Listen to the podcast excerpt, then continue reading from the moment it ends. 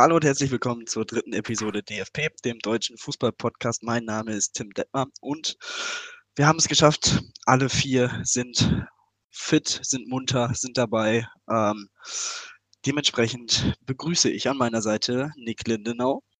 Schönen guten Tag. Moritz Zinken. Hallo zusammen. Und Jonathan Bartels. Moin. So, einen wunderschönen guten Tag. Ähm, der 25. Spieltag der Fußball-Bundesliga ist hinter uns. Und ähm, ja, auch an diesem Spieltag ist natürlich wieder einiges passiert, sowohl im Kampf um die Meisterschaft, um die europäischen Plätze, als auch im Abstiegskampf.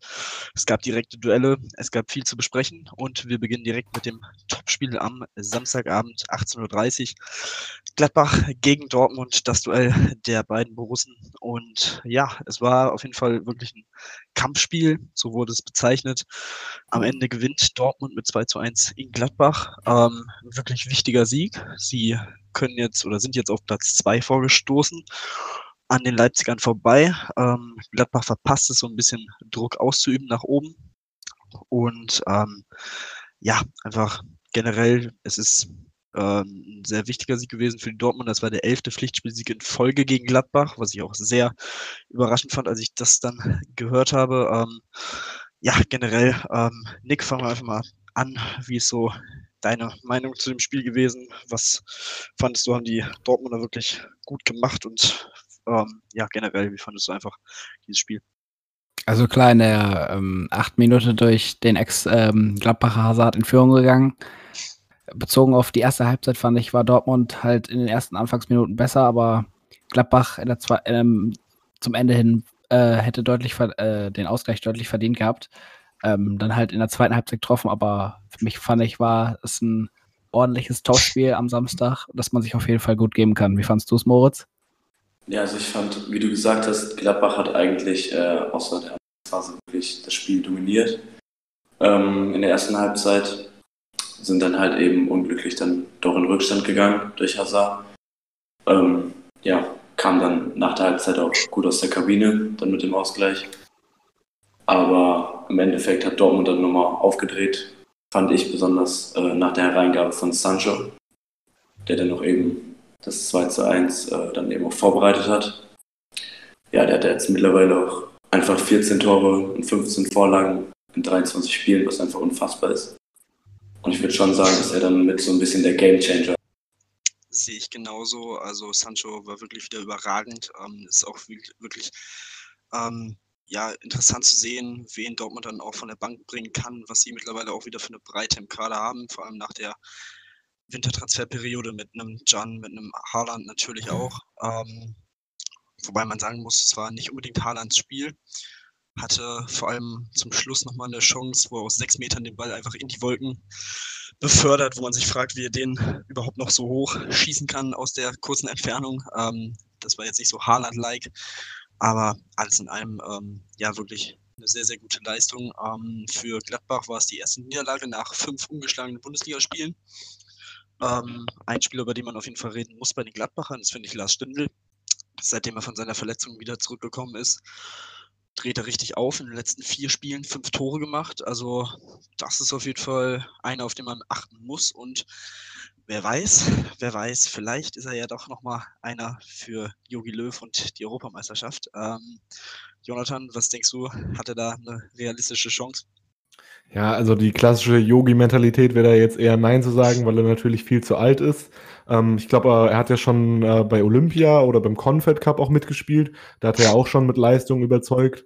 Also ausschließen würde ich es auf jeden Fall nicht, aber ähm, bei der momentanen Lage, wie Yogi Löw sich immer in den Medien präsentiert, würde ich schon eher ausschließen.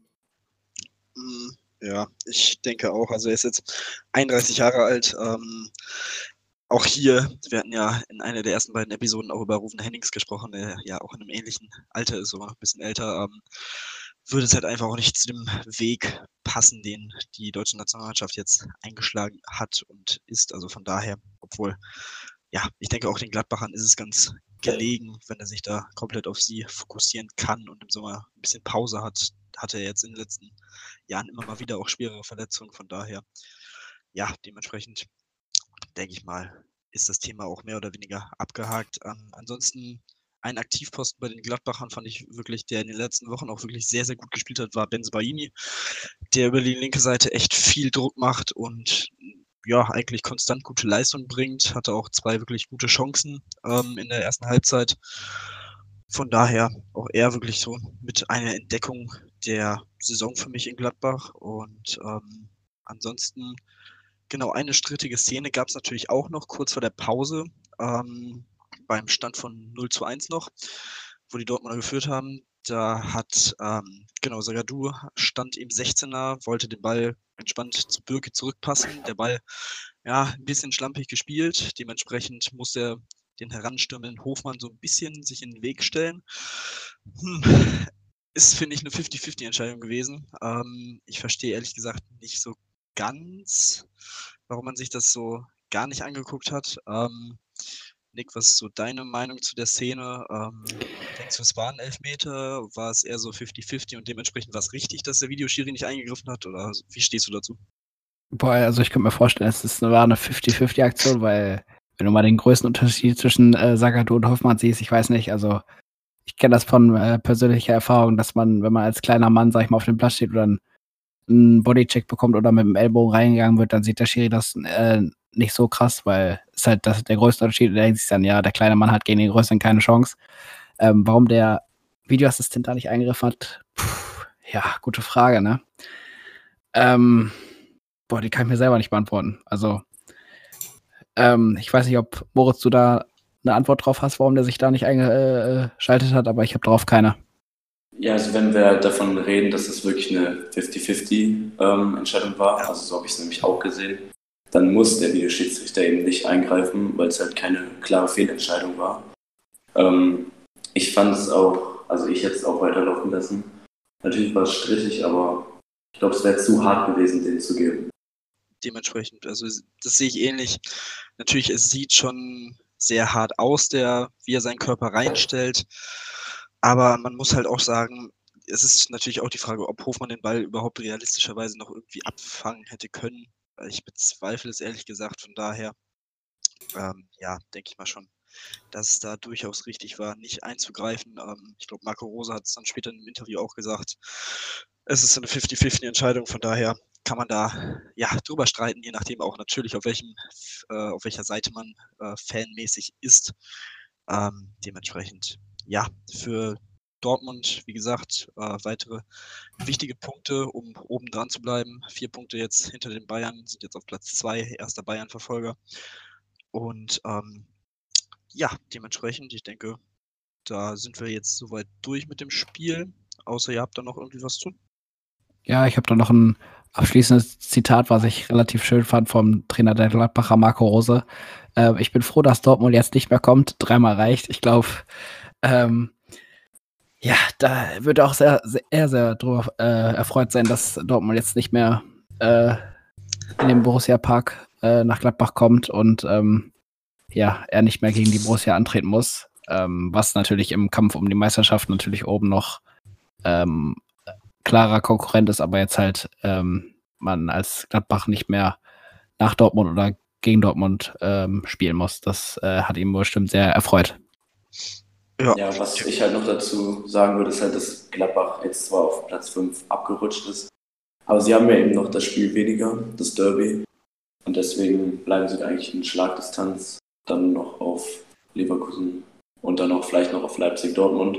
Wer weiß, wo es noch hingeht, aber ähm, sie hatten ja auch noch Chancen später auf den Ausgleich, zum Beispiel durch Embolo, der dann auch den Ball frei vom Torwart vertändelt. Also ich denke mal, es war jetzt nicht eine allzu schmerzhafte Niederlage für Gladbach, die auch wirklich erste Halbzeit dominiert haben und dann auch nachher noch Chancen hatten, dass wenigstens äh, die Punkte geteilt werden. Ja, genau. Also ich denke auch, sie können da durchaus auch einiges Positives mitnehmen aus diesem Spiel und ähm, Genau, du hast es angesprochen. Jetzt das äh, Nachholspiel noch gegen Köln, die natürlich auch im Moment sehr gut drauf sind. Da kommen wir natürlich auch noch später drauf zu sprechen. Ähm, genau, dementsprechend die Gladbacher haben noch alle Chancen, was die Champions League Plätze angeht. Und ja, mal schauen, wie sich das jetzt in den nächsten Wochen so entwickelt. Und ähm, ja, deswegen gehen wir jetzt weiter ähm, und besprechen so ein bisschen die Leverkusener, die in der Rückrunde sehr, sehr gut drauf sind. Ähm, sie sind das drittbeste Team der Rückrunde, 19 Punkte, nur eine Niederlage bisher. 4 zu 0 jetzt an diesem Spieltag gegen Frankfurt gewonnen. Auch hier wirklich, ja, die Frankfurter mehr oder weniger einfach überrollt mit dem Tempo, was sie hier haben. Also das ist wirklich Bosch Fußball Deluxe gewesen. Das war wirklich sehr, sehr schön anzusehen. Dazu hat man natürlich auch unter der Woche noch das DFB-Pokal Halbfinale erreicht. Also man kann durchaus sagen, es läuft bei ihnen. Sie sind jetzt durch die Gladbacher Niederlage auch an den Gladbachern vorbeigezogen auf Platz 4. Und ähm, ja, das hätte man definitiv so Ende letzten Jahres nicht unbedingt sehen kommen können. Ähm, Jonathan, was, was sagst du? Ähm, wie gefallen dir die Leverkusener jetzt so in den letzten Wochen? Und ja, denkst du, dieser Aufwärtstrend, den können sie so anhalten? Ja, also momentan spielen sie wirklich wieder richtig guten Fußball. Ähm, es war ja immer so ein Auf und Ab. Das liegt auch sicherlich, äh, hängt sicherlich damit zusammen, dass sie halt noch eine sehr junge Mannschaft sind. Und ich finde, wenn man jetzt auf die Rückrunde schaut, dann sieht man einen ganz klaren Faktor, warum Leverkusen wieder guten Fußball spielt. Und das ist definitiv Kai Havertz. Kai Havertz hat eine schreckliche Hinrunde gespielt. Die war eigentlich äh, wirklich unterirdisch. Also da hätte man sich auch nicht wundern müssen, hätte er seinen Stammplatz komplett verloren. Aber jetzt in der Rückrunde hat er wirklich nochmal top aufgetrumpft. Ich glaube, vier Tore, vier Torvorlagen schon. Und wenn er das so weitermacht, äh, dann sieht es auf jeden Fall wieder gut aus für seine Zukunft. Und vielleicht sieht man ihn ja dann auch schon wieder bald bei den Bayern oder bei sonstigen Top-Teams. Und Leverkusen grundsätzlich muss halt schauen, dass sie Konstanz reinbekommen. Diese fünf, sechs Spiele hintereinander, wo sie gut spielen, das haben sie immer mal drin, aber mal eine Saison wirklich durchzuziehen, das wäre mal was Neues in Leverkusen. Ja, da gehe ich auf jeden Fall mit dir. Ähm, ich fand auch, ähm, du hast auch immer wieder andere Spieler jetzt in Leverkusen, die ähm, mal ihre Time to Shine haben. Sehe einen Paulinho, der mit einem Doppelpack in der 49. und 45. Äh, sein Können unter Beweis stellt, auch sehr stark gespielt. Ähm, Moritz, wie fandest du die Leistung der Leverkusener? Also jetzt vor allem beim 4-0, äh, das ich gesehen habe, hat mir eben besonders gefallen, dass Leverkusen halt wirklich über ein richtig gutes Umschaltspiel verfügt. Ähm, richtig gut, schnell nach vorne spielt, eben auf die Schnellen wie Diaby, Bellarabi, Havertz auch super schnell. Ähm, und ja, wenn man sich einfach mal das 1-0 und das 2-0 anguckt und auch das eben nicht gegebene Abseitstor, die sind einfach fast identisch rausgespielt worden, einfach mit einem Steckpass hinter die Abwehr und dann quergelegt. Das ist eigentlich mit so der einfachste Fußball, aber mit ihrem Tempo kommen sie da einfach super die Außenspieler auf die Grundlinie runter, müssen einfach nur querlegen. Ja, und das ist einfach wirklich einstudiert und es klappt einfach momentan wirklich gut. Und da muss man jetzt einfach ja, schauen, wo es noch hingeht, ob sie, wie Jonathan gesagt hat, wirklich mal konstant das auch liefern können. Aber wenn man sich jetzt mal in der Rückrunde anguckt, eben acht Siege aus den letzten zehn Spielen. Darunter eben auch ein Unentschieden gegen Leipzig, ähm, die da auch gut in Form waren. Jetzt eben auf Rang 4 hoch. Das sieht momentan sehr, sehr gut aus für Leverkusen. Und wir haben Kai Havertz schon angesprochen. Ähm, er ist tatsächlich der jüngste Spieler mit 30 Bundesligatoren ähm, jemals mit 20 Jahren und 270 Tagen. Das ist auch ein Statement auf jeden Fall. Es war sein sechstes Saisontor. Ähm, du hast gesagt, Jonathan, die Hinrunde war definitiv schwach, ähm, aber jetzt scheint er sich wirklich gefangen zu haben. Ähm, ja, wie gesagt, diese Tempospieler sind einfach unfassbar, was man da aufzubieten hat. Ein Diaby, ein Bellarabi, ein Paulinho, dazu noch ein Bailey, der von der Bank kam jetzt gegen Frankfurt. Ein Harvards und Volland sind jetzt auch nicht gerade langsam. Ähm, haben dazu dann noch äh, wirklich auch gute Spielmacherqualitäten, vor allem was Harvards natürlich angeht, ähm, der in diesem Sommer, also wenn er in diesem Sommer nicht weggeht, würde es mich ehrlich gesagt wundern. Ob es zu Bayern ist, wird man sehen. Es wird gemunkelt, gefühlt schon seit einem Jahr oder so oder noch länger. Ähm, das wäre natürlich ein ordentliches Statement der Bayern, wenn sie Havertz und vielleicht dann noch Sané dazu holen würden. Ähm, aber ich denke, können wir dann auch nochmal drüber sprechen, wenn wenn es in Richtung Transferfenster geht im Sommer. Ähm, ja, ansonsten, wie gesagt, Paulinho, Startelf-Debüt, direkt zwei Tore, ein Assist, überragendes Spiel gemacht. Ähm, der einzige Wermutstropfen, den die Leverkusener hinnehmen mussten, ist äh, der Ausfall von Sven Bender, der sich das Knie verdreht hat. Das sah wirklich nicht schön aus. Man hat sofort gesehen, dass da irgendwas Schlimmeres wohl passiert ist. Und ähm, ja, er wird dementsprechend fehlen. Ähm, das tut auf jeden Fall weh. Nicht nur Sven Bender, sondern auch den Leverkusen selber, also als Abwehrchef, ihn da jetzt zu verlieren. Ist natürlich bitter. Ähm, ich bin gespannt, ob Jonathan Tah jetzt dann wieder, der auch, finde ich, keine, vor allem konstanzmäßig keine wirklich gute Saison spielt. Immer mal wieder auf und ab, aber auch eher Flop als Top. Von daher, ja, die Leverkusener, finde ich, müssen da auf jeden Fall darauf hoffen, dass er sich jetzt wieder fängt und wieder entwickelt.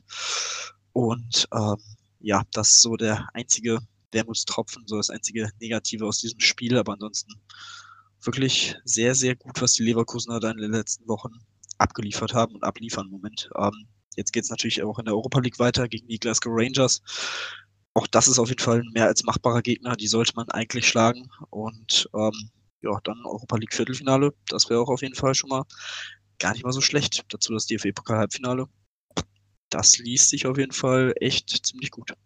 Gut, ähm, dementsprechend denke ich mal, haben wir Leverkusen ganz gut abgehakt und gucken uns einfach mal ja, die Top 5 an, die sich so ein bisschen jetzt schon abgesetzt hat. Ähm, wir fangen an, oben natürlich in der Tabelle auf Platz 1 die Bayern mit 55 Punkten, ähm, haben am Sonntag gegen Augsburg das Heimspiel gehabt. Am Ende, ja, eigentlich souverän 2 zu 0 gewonnen. Mehr oder weniger souverän, kann man dazu sagen. Die erste Halbzeit war typisches Sonntagsspiel, einfach grottenlangweilig. Also es war wirklich von beiden Seiten nicht viel zu sehen. Sowohl einfach offensiv als auch spielerisch fand ich, das war auf beiden Seiten jetzt nicht wirklich stark. Von den Augsburgern natürlich so mehr oder weniger auch zu erwarten, mit allem Respekt.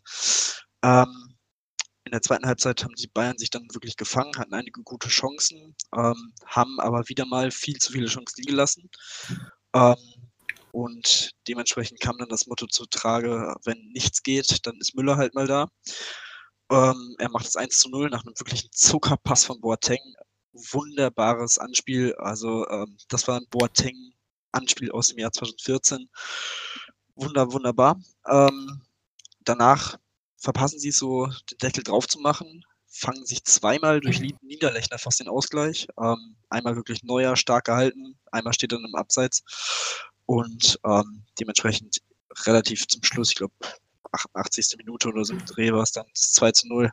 Gnabry und Goretzka mit einem gefühlten doppelten Doppelpass wunderschön herausgespielt, die Augsburger Verteidiger etwas alt aussehen lassen und den wirklich sehr, sehr guten Andreas Lute auch überwunden. Ähm, ja, dementsprechend die Bayern mit dem Sieg, für sie zählen hier die drei Punkte, auch im Hinblick auf das Champions League Rückspiel dann im Achtelfinale gegen Chelsea. Ähm, ja, Nick, was sagst du?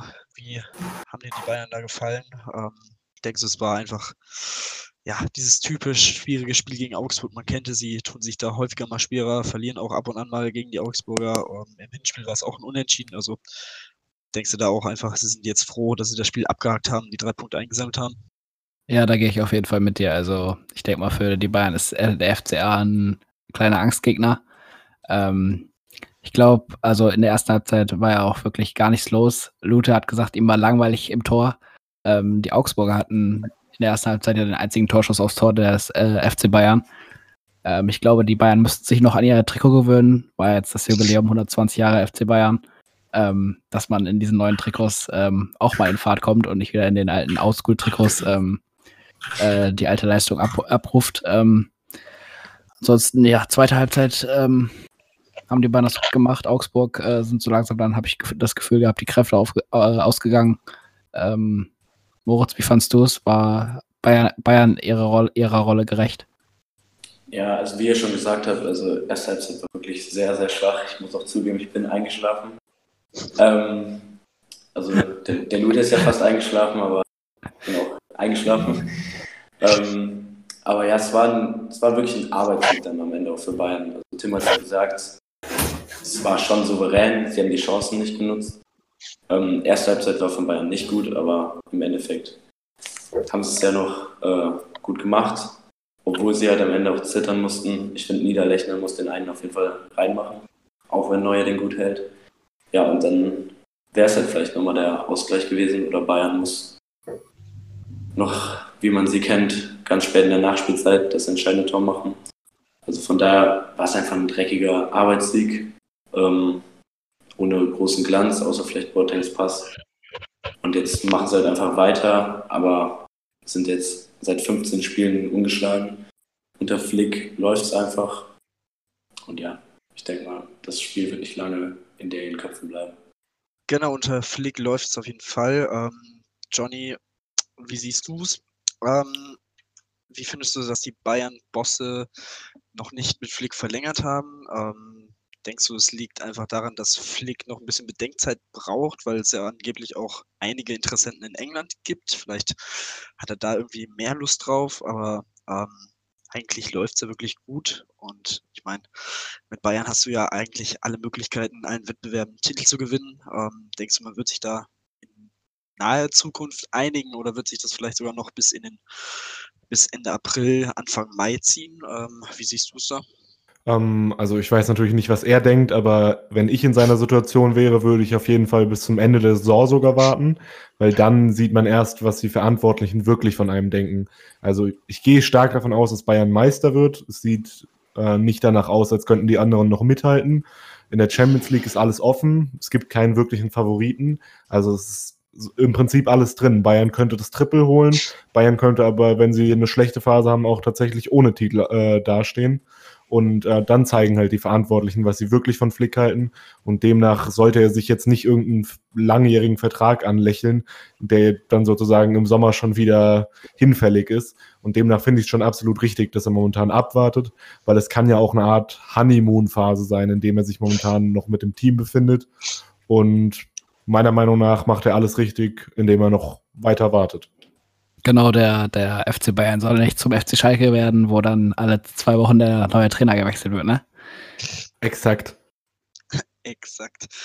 Ähm, ja, für die Bayern geht es jetzt nächste Woche Samstag um 18.30 Uhr ähm, bei der Union aus Berlin weiter an der Alten Försterei.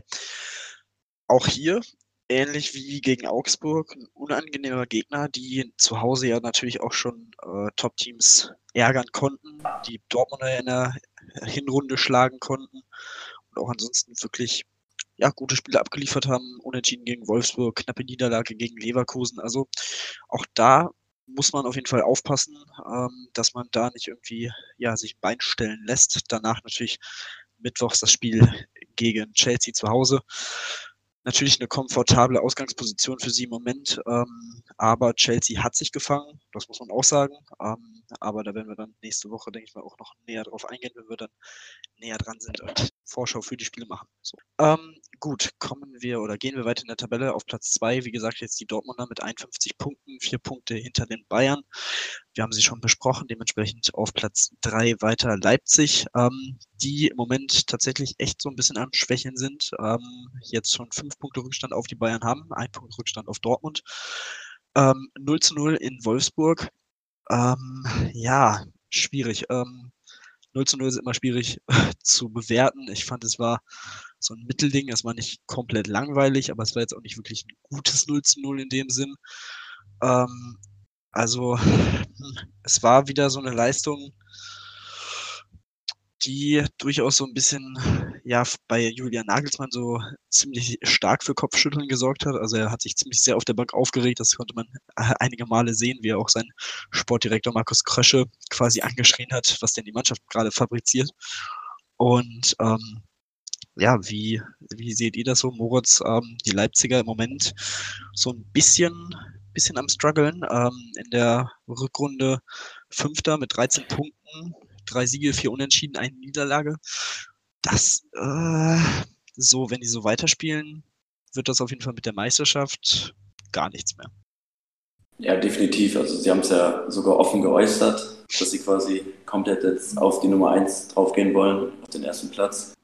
Ja, wurden aber jetzt eben an diesem Wochenende vom BVB als erster Verfolger der Bayern abgelöst. Wie du schon gesagt hast, fünf Punkte Rückstand. Ähm, ja, wie es bei einem 0-0 halt oder bei einem Unentschieden generell häufig. Es hat halt beiden Vereinen nichts gebracht. Leipzig sogar jetzt einen Platz runter. Wolfsburg bleibt zwar an Europa und Schalke dran, aber weiterhin inkonstant. Ja, also mit Leipzig, die hängen auf jeden Fall durch, die schwächeln. Ähm, mit der Meisterschaft, mit der Meisterschaft sehe ich aktuell jetzt den nicht wirklich noch als heißen Kandidat. Äh, ja, Moritz, da stimme ich dir auf jeden Fall zu. Ähm, was ich auch noch sagen muss zu Leipzig und bezogen auf Timo Werner, ähm, dass äh, Timo Werner in einem Interview bei Sky 90 gesagt hatte, dass er bei einem höheren Club spielen könnte. Ähm, er aber sich noch nicht in der Form sieht, dass er zum Beispiel sagt, ähm, oder wie gesagt, er sich nicht in der Form sieht, dass er abliefern muss. Das heißt, er, be er bezieht sich auf das Wort muss, dass er zum Beispiel auf Schalke ein Tor, ein Assist abliefert und, äh, sage ich mal, bei Leipzig ähm, sich schlechte Spiele äh, erlauben kann, ähm, sondern bei einem höheren Club müsste er dann abliefern und da sagt er selber, sieht er sich noch nicht. Ähm, er sagt, er kann da spielen, aber mit dem Wörtchen muss hat er noch zu kämpfen. Jonathan, wie siehst du das? Ja, so in seiner momentanen Lage ist es natürlich das Beste, was er sagen kann, weil die Rückrunde läuft tatsächlich gar nicht so gut bei ihm. Drei Tore und eine Torvorlage, wenn ich es jetzt richtig im Kopf habe.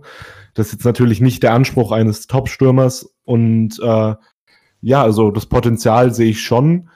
Ähm, wenn er an seinem Mindset arbeiten sollte, äh, will oder muss, dann sollte er das schleunigst erledigen, weil Leipzig hat schon den Anspruch, Meister zu werden.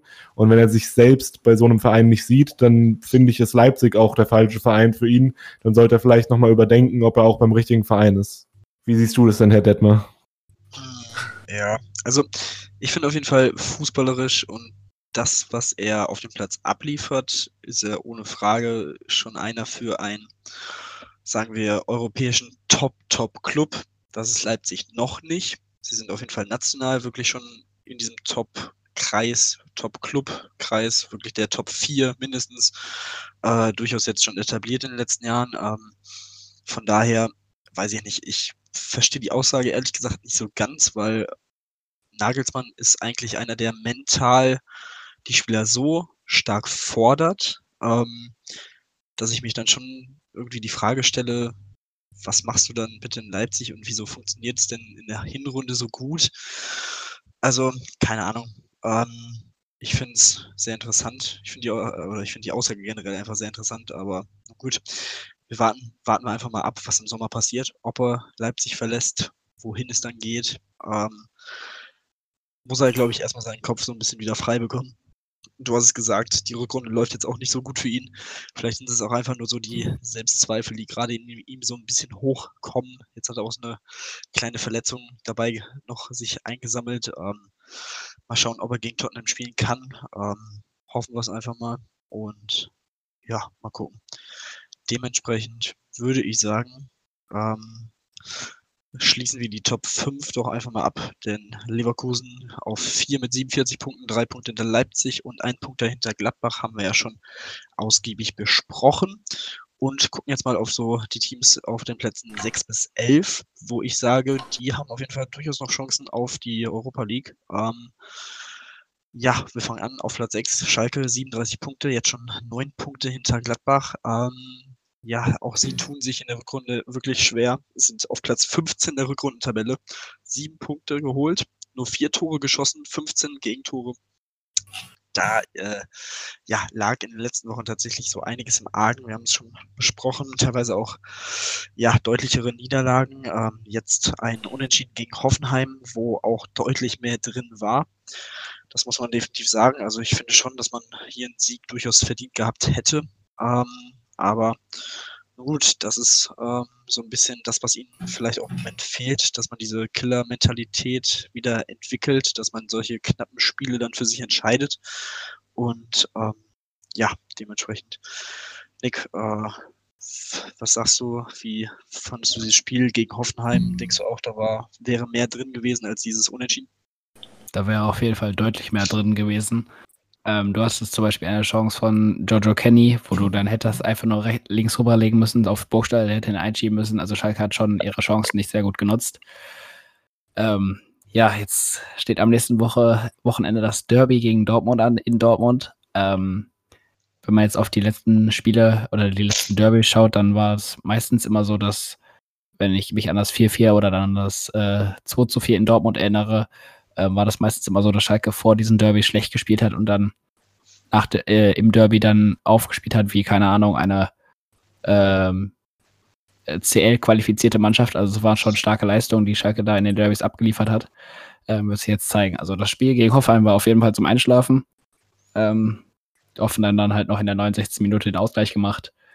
Ähm, ähm, ja, also ich hatte schon vor dem Spiel gesagt, dass es auf jeden Fall typisches Unentschieden-Spiel wird. Also so mit so einem 1-1 habe ich auf jeden Fall gerechnet, aber Schalke hätte auf jeden Fall mehr machen müssen. Moritz, wie siehst du das als Schalke-Fan? Ja, also wie du schon gesagt hast, so ein Derby kann natürlich auf jeden Fall immer befreien. Ähm, ist ja ein Spiel wie kein anderes, besonders im Ruhrpott Derby. Jetzt auf das, äh, ja, bezogen auf das Spiel gegen Hoffenheim, muss man sagen, erste Halbzeit war, fand ich wirklich vieles positiv von Schalke dabei. Also die erste Halbzeit wurde schon dominiert von Schalke auch. Ähm, wie jeder weiß, sie haben, glaube ich, jetzt sechs Startelf-Aspiranten wirklich verletzt. Es läuft einfach nicht gut in der Rückrunde momentan. Ähm, trotzdem musst du so einen Sieg, finde ich, dann auch einfahren. In der ersten Halbzeit musst du einfach mehr Tore machen, wie Nick schon die Szene mit Kenny angesprochen hat, wo er einfach querlegen muss. Ähm, ja, wirklich stark fand ich mit Kenny, der jetzt so ein bisschen die Rolle von Mascarell als Antreiber äh, übernimmt, der jetzt länger verletzt ist. Ähm, Saison aus ist ja bestätigt. Und ja, der war wirklich an jedem gefährlichen Angriff der Schalker mitbeteiligt. Hat er dann auch in der 20. Minute durch ein schönes Solo das Tor gemacht. Sonst kam von Hoffenheim auf jeden Fall nicht viel in der ersten Schubert hatte keine Parade in der ersten Halbzeit. Ja, und wie du auch angesprochen hast, das Spiel war jetzt dann, man hat ein 1-1 so ein bisschen auch erwartet. Ähm, Schalke war wirklich schwach auch beim Verteidigen der eigenen Standards. Haben dann ja ein, also haben ja ein Abseitstor kassiert per Standard. Ähm, und dann auch der Ausgleich per Standard. Also Schalke hat einfach ziemlich viele Fehler, weswegen sie dann noch so einen Sieg nicht einfahren können momentan. Ja, du sprichst es an, die Standardgegentore, das ist ja wirklich ein Riesenproblem bei den Schalkern in dieser Saison. Ähm, das war jetzt das 15. Standardgegentor. Das sind jetzt schon drei mehr als in der gesamten letzten Saison. Ähm, da ist natürlich die Frage, woran liegt es? Ähm, liegt es vielleicht daran, dass man so viele Verletzte hat, dementsprechend sich ja nicht so gut abspricht oder absprechen kann, weil man halt nicht so eingespielt ist mit seinem Nebenmann?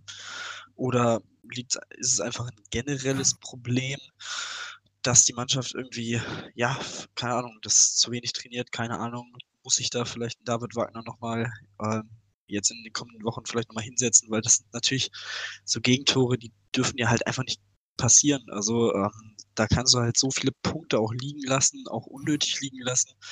Ähm, du hast es gesagt, man hat in diesem Spiel eigentlich auch zwei Standard-Gegentore bekommen. Ähm, bei dem ersten was auch wirklich hauchzartes Abseits. Da hatten sie auch wirklich viel, viel Glück. Das Gefühl so die Kniespitze, ich glaube von Hübner war es, äh, im Abseits war. Also ähm, früher war sowas auch gleiche Höhe. Also da hatten sie auch wirklich sehr, sehr viel Glück. Ähm, ja, da ist jetzt wirklich so die Frage, woran liegt es und wie kann man das ändern? Johnny, hast du da irgendwie ja, eine Idee oder eine Vermutung?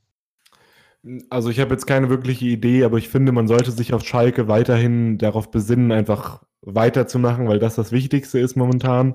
Schalke ist definitiv auf einem guten Weg. Sie spielen jetzt nicht gerade den ansehnlichsten Fußball, aber das muss man halt auch mal ein, zwei Jahre ertragen können. Die grundsätzliche Ausrichtung soll ja weiterhin Richtung Champions League gehen. Und demnach äh, tut man gut daran, jetzt erstmal die Verantwortlichen in ihren Positionen zu lassen. David Wagner sieht weiterhin wie ein sehr kompetenter Trainer aus. Und ähm, meiner Meinung nach sollte er jetzt einfach mal dieses Jahr Freifahrtsschein bekommen. Und selbst wenn er die Europa League verpassen sollte, sollte man weiter mit ihm den Weg gehen. Und ähm, ja, er muss, er braucht halt auch Zeit, um sein Spielsystem wirklich erstmal anzupassen auf Schalke und halt auch die Spieler zu überzeugen und auch den Kader daran anzupassen. Schalke hat nun mal nicht mehr den größten Etat in der Bundesliga und ein Burgstaller ist sicherlich nicht sein präferierter Mittelstürmer normalerweise. Ja, das auf gar keinen Fall. Also ähm, du hast es angesprochen, Nick äh, oder ihr beide, Nick und Moritz, äh, die Situation, wo Kenny dann drüber legen müsste, ist natürlich auch die Frage, ob Burgstaller den dann gemacht hätte. Mhm. Ähm, ich bin ganz ehrlich, ich würde es bezweifeln. Ähm, ja, aber ja, finde ich auch absolut richtig, äh, was du gesagt hast, Jonathan. Ähm, ich finde Wagner wirklich auch, er passt einfach wirklich gut zu diesem Team. Ähm, man muss halt auch jetzt wirklich mal abwarten. Man kann nicht erwarten, dass es innerhalb von einer Saison wieder direkt so der komplette Turnaround geschafft wird. Es muss sich entwickeln. Ähm, die Philosophie, wenn dann jetzt am Ende der Saison die Europa League dabei rausspringt, ähm, wo ja auch durchaus ein siebter Rang in der Tabelle durchaus äh, reichen könnte ähm, bei bestimmten Konstellationen im Finale, im DB-Pokalfinale, ähm, sehe ich das auf jeden Fall äh, in Rahmen des Machbaren für die Schalker, wenn sie sich jetzt wieder fangen. Ähm, ein letztes Thema, was ich zu den Schalkern natürlich noch habe, ist die Torwartfrage, beziehungsweise die sich ja jetzt geklärt hat. Äh, Schubert ist nun wieder die Nummer eins oder ist nun fest die Nummer eins. Ähm, es ist nur die Frage, was zur nächsten Saison dann passiert. Geht man mit Schubert als Nummer eins in die Saison? Kommt Fährmann oder holt man Fährmann zurück, macht ihn wieder zur Nummer eins? Ähm, ansonsten hat man, glaube ich, noch Michael Langer im Kader. Den würde ich ja ehrlich gesagt mal rauslassen. Holt man sich noch jemanden? Ähm, Moritz, was denkst du da? Ist so dein Gefühl? Ja, also ich bin auch sehr gespannt auf die nächste Vorbereitung zur nächsten Saison. Ähm, ich kann mir nicht vorstellen, dass sie sich unbedingt eine wirklich neue Nummer 1 holen. Ähm, ich denke, sie holen entweder dann Fährmann oder halt einen anderen. Ähm, beides macht keinen Sinn. Ich denke mal, Langer bleibt halt einfach als dritter Torwart, als Trainingstorwart. Ähm, ich denke schon, dass sie versuchen werden, mit Schubert da mitzugehen. Natürlich hat er schwierige Spiele mit auch wirklich Fehlern. Ähm, ja, aber die letzten Spieler, die letzten Spiele ist er jetzt nicht wirklich negativ aufgefallen. Ähm, hat auch ein gutes Spiel gegen die Bayern im DFB-Pokal gemacht. Also ich denke schon, dass sie versuchen werden, mit Schubert ähm, als neue Nummer 1 in die Saison zu gehen. Wird man in der Vorbereitung abwarten müssen, als Transferziel eine neue Nummer 1 zu holen, sondern wirklich dann jemanden, den man vielleicht noch mit ihm in Konkurrenzkampf setzt, wie eben Fährmann oder einen anderen möglichen zweiten Torwart. Ich bin da auch wirklich sehr gespannt. Ich denke mal, Schubert hat durchaus auch schon Spiele gezeigt, wo er gute Leistungen gebracht hat. Ähm, Schalke ist ja durchaus auch ein Verein, der in den letzten Jahren auch immer mal wieder auf junge Torhüter gesetzt hat, ob es nun Nübel war, ob es vor ein paar Jahren auch ein Wellenreuter war zum Beispiel. Ähm, wie das dann ausgegangen ist, ist natürlich auch immer eine andere Geschichte gewesen. Ähm, aber ja, ich denke, es ist halt auch absolut schwierig, ähm, auf dem Markt dann wirklich Nummer eins zu finden, die dann so viel besser wäre, die dann auch ähm, finanziell machbar ist, beziehungsweise die sich halt lohnt. Also das ist halt auch noch so eine andere Geschichte für die Schalker, ähm, wenn man sich anguckt, äh, ja, was auch für sie geldmäßig zur Verfügung steht. Und ja, von daher, das wäre es auf jeden Fall von mir zu Schalke. Habt ihr noch irgendwas? Nee. Wunderbar. Dann würde ich sagen, gucken wir noch kurz auf Wolfsburg, die natürlich dahinter jetzt lauern mit dem Unentschieden gegen Leipzig. Ähm, ja, bleibt man einen Punkt hinter Schalke auf Platz 7 mit 36 Punkten. Ähm, ja, wie gesagt, wir haben über das Spiel ja kurz gesprochen. Ähm, ich weiß gar nicht, so viel über Wolfsburg wüsste ich gar nicht wirklich zu besprechen. Ähm, Im Moment, ja, eine ganz ordentliche Phase. Natürlich das Unentschieden an der alten Försterei, jetzt das Unentschieden gegen Leipzig Europa, äh, in der Europa League weitergekommen. Davor Siege gegen Mainz und in Hoffenheim. Ähm, ja, ist natürlich schon mal nicht schlecht. Jetzt spielt man gegen Donetsk, ist ein unangenehmer Gegner, vor allem die Auswärtsfahrt im Rückspiel wird natürlich durchaus ähm, ja, eine tricky Geschichte. Dazwischen dann noch das Auswärtsspiel in Augsburg. Das muss man auf jeden Fall gewinnen, wenn man äh, die Ambitionen Europa League verwirklichen möchte. Ähm, was natürlich einfacher gesagt als getan ist. Das hat man an den Bayern gesehen, ähm, die sich mit den Augsburgern sehr schwer getan haben. Und ja, ähm, was sagt ihr? So, habt ihr irgendwie noch was zu den Wolfsburgern, was ihr unbedingt irgendwie besprechen wollt, was euch vielleicht aufgefallen ist in dem Spiel oder generell in den letzten Wochen? Nee, eigentlich nicht. Also ich finde Wolfsburg ist eine typische Mittelfeldmannschaft in der Bundesliga. Die ist mal top, mal flop. Also gibt halt immer nur Gutes zu besprechen, wenn es auch läuft. Und äh, aktuell, ja, gegen Leipzig war das jetzt 0-0 unentschieden. Also von mir aus gibt es da nicht viel zu sagen. Wie sieht es bei euch aus? Nee. Aktuell jetzt. Ja, Jonathan. Ja, ich fand auch, also spielen immer relativ Standard, spielen immer sehr unaufgeregt, was ja nicht per se negativ sein muss, aber ja, also ich sehe da jetzt auch nicht viel mehr Potenzial als das, was sie gerade spielen. Gut, dann gehen wir weiter in der Tabelle zu den Freiburgern, die etwas klettern konnten, auf Platz 8 jetzt sind, 36 Punkte, punktgleich mit Wolfsburg und dementsprechend nur ein Punkt hinter Schalke und dem Europa League Platz. Ähm, ja, 3 zu 1 gegen Union Berlin gewonnen. Wirklich ein gutes Spiel abgeliefert, ein verdienter Sieg. Dementsprechend, wie gesagt, können sie jetzt in Richtung Europa League schielen. Das nächste Spiel in Leipzig. Zur Erinnerung, das Hinspiel haben sie 2 zu 1 gewonnen.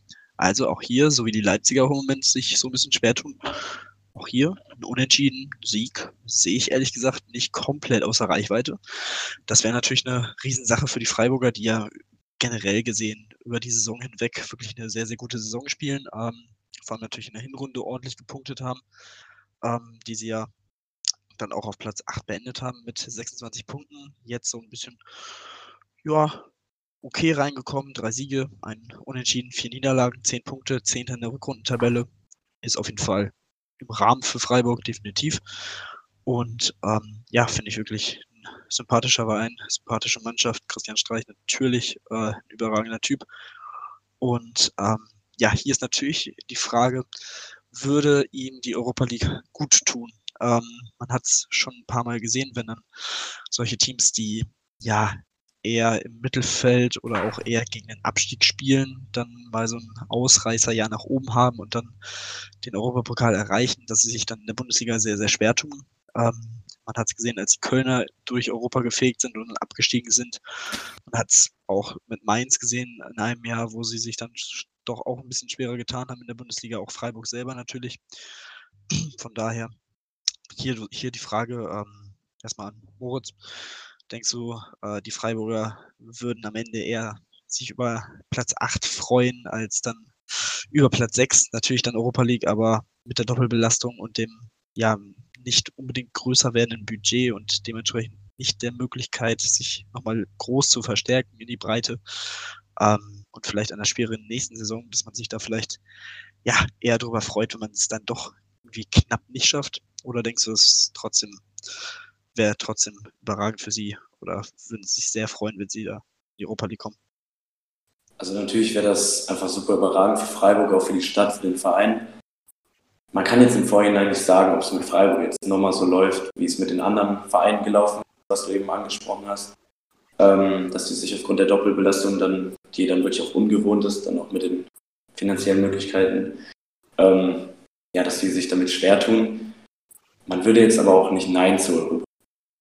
Ähm, aber so wie ich Streich eben auch einschätze, der wirklich, denke ich, nicht nur ähm, extern zurückhaltend ist, ich denke auch, dass er im Team und von seinem Typen her auch selber zurückhaltend und Freiburg auch einfach sehr sympathisch und zurückhaltend ist. Die sind mit Platz 8, denke ich, momentan vollkommen happy. Ähm, denen ihr Ziel ist es immer, nicht abzusteigen. Wenn es nach oben geht, freuen sie sich. Wenn es nicht so ist, glaube ich auch nicht so schlimm. Obwohl natürlich die Spieler, denke ich, sich einfach über Europa freuen würden. Ja, also ich denke, da kann man einfach nur zustimmen. Äh, grundsätzlich haben sie ja, glaube ich, sogar in den letzten Jahren auch zweimal Europä europäisch schon gespielt und waren da auch gar nicht so schlecht. Ähm, tendenziell würde ich aber auch denken, dass es ihnen eher nicht gut tun würde. Und ein kleiner Random Fact: Freiburg hat jetzt schon so viele Punkte wie in den letzten beiden Saisons am Ende. Das ist tatsächlich äh, ziemlich interessanter Fakt. Ähm, das zeigt natürlich auch, und es sind ja noch neun Spiele zu spielen, ähm, wie stark die Freiburger wirklich diese Saison auch auftreten. Ähm, ja, wie gesagt, äh, ich bin sehr gespannt, wie sie sich jetzt in den nächsten Wochen noch schlagen. Ob es noch weiter nach oben geht, hängt natürlich auch davon ab, ob sich die Schalker, die Wolfsburger vielleicht fangen, ähm, was die Hoffenheimer machen. Zu denen wir natürlich jetzt noch kurz kommen, die auf Platz 9 stehen mit 35 Punkten und dementsprechend auch nur zwei Punkte hinter Schalke sind, die ja Sechster sind. Also, ähm, ja, man hat, wie gesagt, auch Schalke eine schwache erste Hälfte gehabt, in der zweiten Hälfte sich doch verbessert, ähm, das Ding fast noch gedreht. Ähm, ja, auch hier, es ist so ein, ja, so ein, ähnlich wie bei Wolfsburg. Also, sie tun sich gar nicht mal so viel. Ähm, auch hier hat man immer wieder Spiele wirklich, wo man sehr, sehr gut auftritt, dann aber auch so Auftritte wie gegen die Bayern mit einem 0 zu 6. Ähm, man hat in Gladbach gepunktet, dazu dann in Freiburg verloren. Also ich glaube, das zeigt schon, was für ein Auf und Ab das für sie auch ist. Ähm, das Programm von ihnen ist jetzt auch sehr, sehr interessant, wenn man ähm, ja gegen alles, was so gegen den Abstieg kämpft, spielt. Zunächst gegen die Hertha, dann in Paderborn, dann gegen die Kölner, die jetzt im Mittelfeld sich positioniert haben, dann in Mainz und in Düsseldorf. Also ja, da ist auf jeden Fall, finde ich schon noch was drin, wenn sie sich wenn sie das auf den Platz bringen, was an Potenzial da ist und diese Spiele dementsprechend gewinnen, könnte es auf jeden Fall in Richtung Europa League gehen für die Hoffenheimer. Das wäre natürlich im ersten Jahr vom neuen Trainer eine wirklich starke Leistung. Ähm, und wie ich finde, ist das auf jeden Fall alles im Rahmen des Machbaren. Wie gesagt, zwei Punkte, das ist ja wirklich nichts ähm, an Rückstand. Äh, Nick, was denkst du? Ähm, wie werden sich die Hoffenheimer so in den nächsten Wochen schlagen? Werden sie sich oder werden sie noch groß, den Großangriff auf die Europa League starten?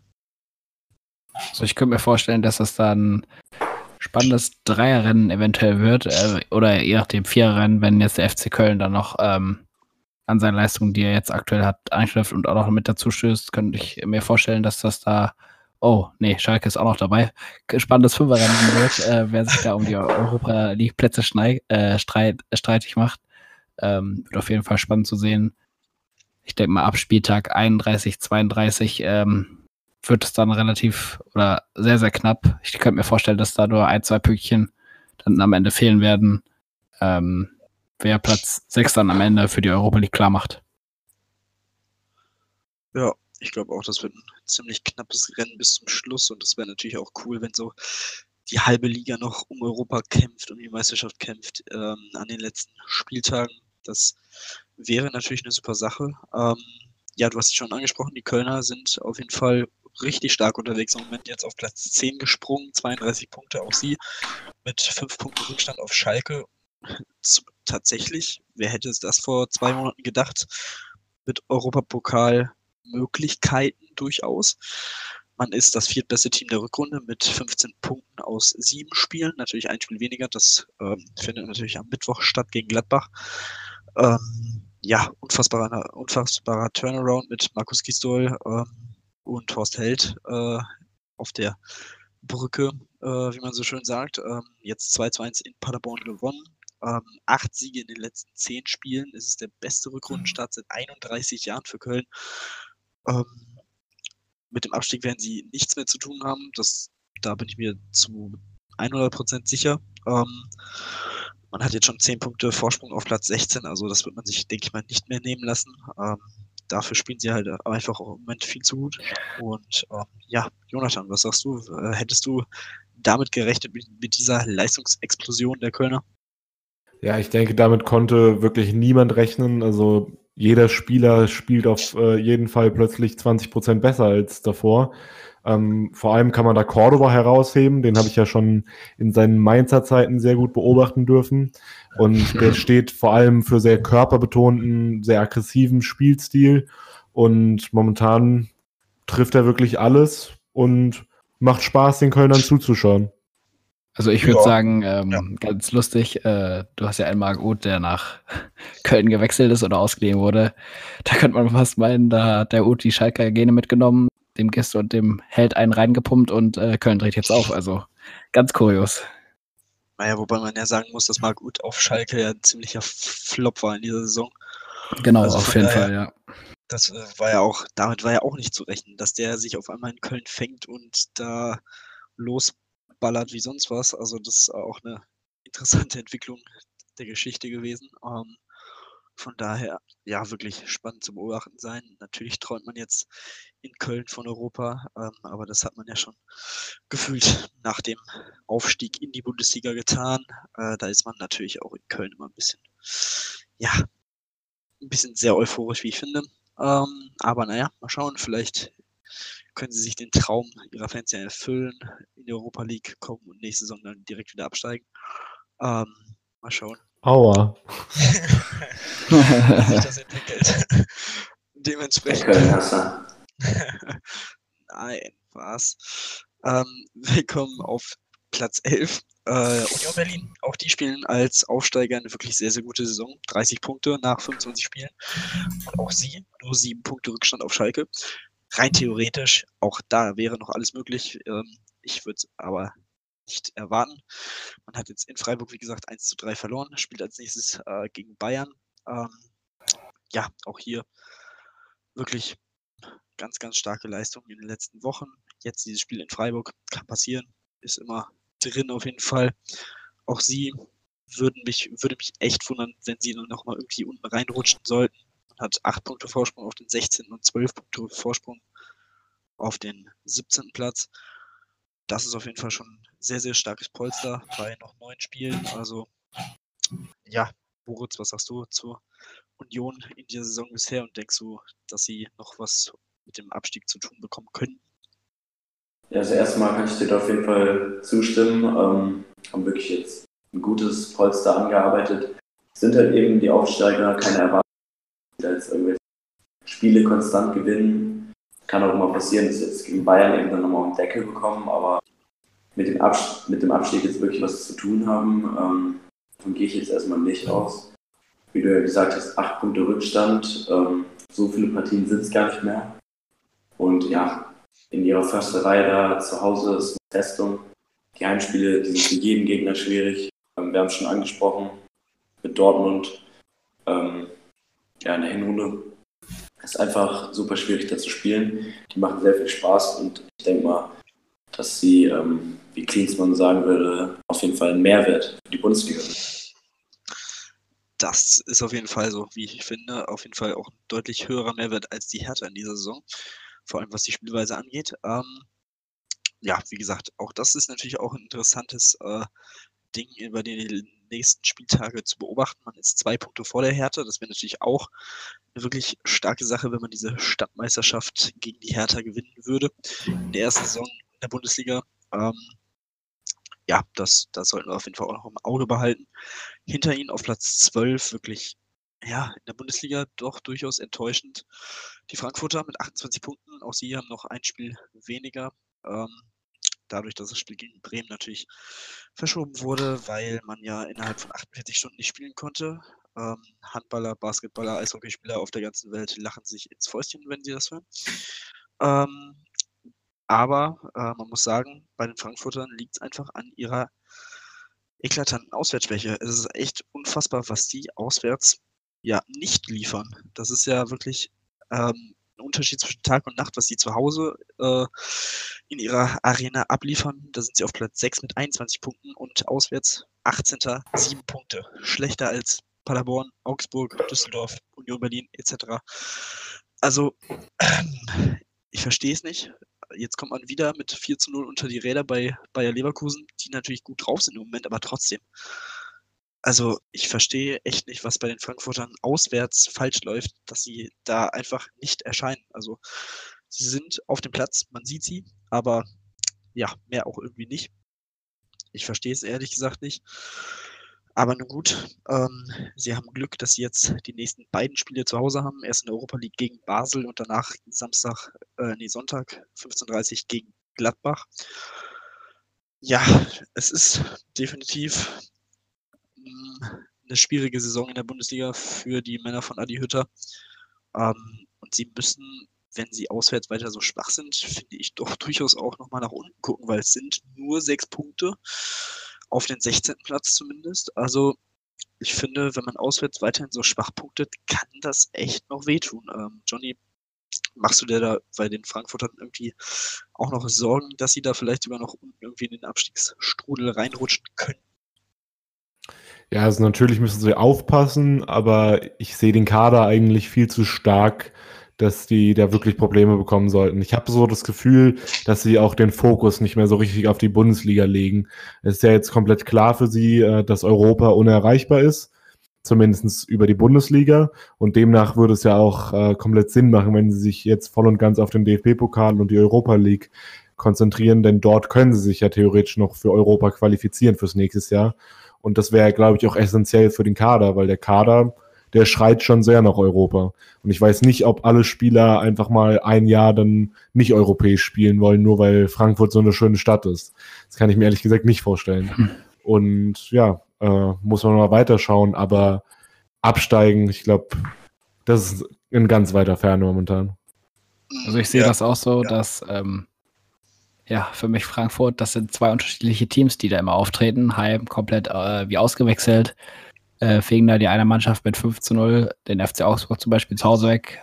Äh, kriegen im nächsten Spiel dann, ähm, am letzten Spieltag jetzt zum Beispiel ein 4-0 auswärts in Leverkusen. Also das sind für mich zwei unterschiedliche Mannschaften, die da immer auftreten. Ähm, vielleicht sollte man sich mal ja, keine Ahnung, hinsetzen und überlegen, was auswärts falsch läuft und heim äh, so gut. Ähm, also das wird ähm, ja für mich keine Ahnung. Also Abstieg, wenn Fortuna Düsseldorf, wenn Mainz 05, wenn Augsburg und Hertha jetzt äh, gut punkten und ähm, Frankfurt, Dim, du hast ja schon gesagt, zwei Heimspiele, jetzt wird wahrscheinlich auch wieder Punkte holen werden, aber dann die Auswärtsspiele kommen und die anderen Vereine dann die Punkte holen. Ähm, ich sehe da Frankfurt eventuell in Gefahr. Also ähm, Abstieg auf keinen Fall, aber Relegation könnte ich mir äh, in Anführungszeichen vorstellen. Ja, wirklich sehr gespannt. Ähm, ja, ich finde auch, sie müssen auf jeden Fall aufpassen, ähm, aber ich kann mir durchaus auch immer noch vorstellen, dass sie sich jetzt vielleicht auswärts mal irgendwann fangen. Ich weiß nicht, was mich da irgendwie zu treibt, das zu glauben, weil nach der Coronavirus ist es. ich glaube auch. Ist, ähm, man hat jetzt noch in der Bundesliga Auswärtsspiele in München, in Wolfsburg, bei der Hertha und in Köln. Das sind alles, also bis auf die, das Spiel gegen die Hertha, finde ich, alle Spiele, die du in der Verfassung, in der sie auswärts im Moment drauf sind, auch durchaus verlieren können und werden. Ähm, da musst du dann wirklich zu Hause punkten. Zu Hause haben sie auch, ja, wie gesagt, Gladbach, Freiburg, Mainz, Schalke und Paderborn.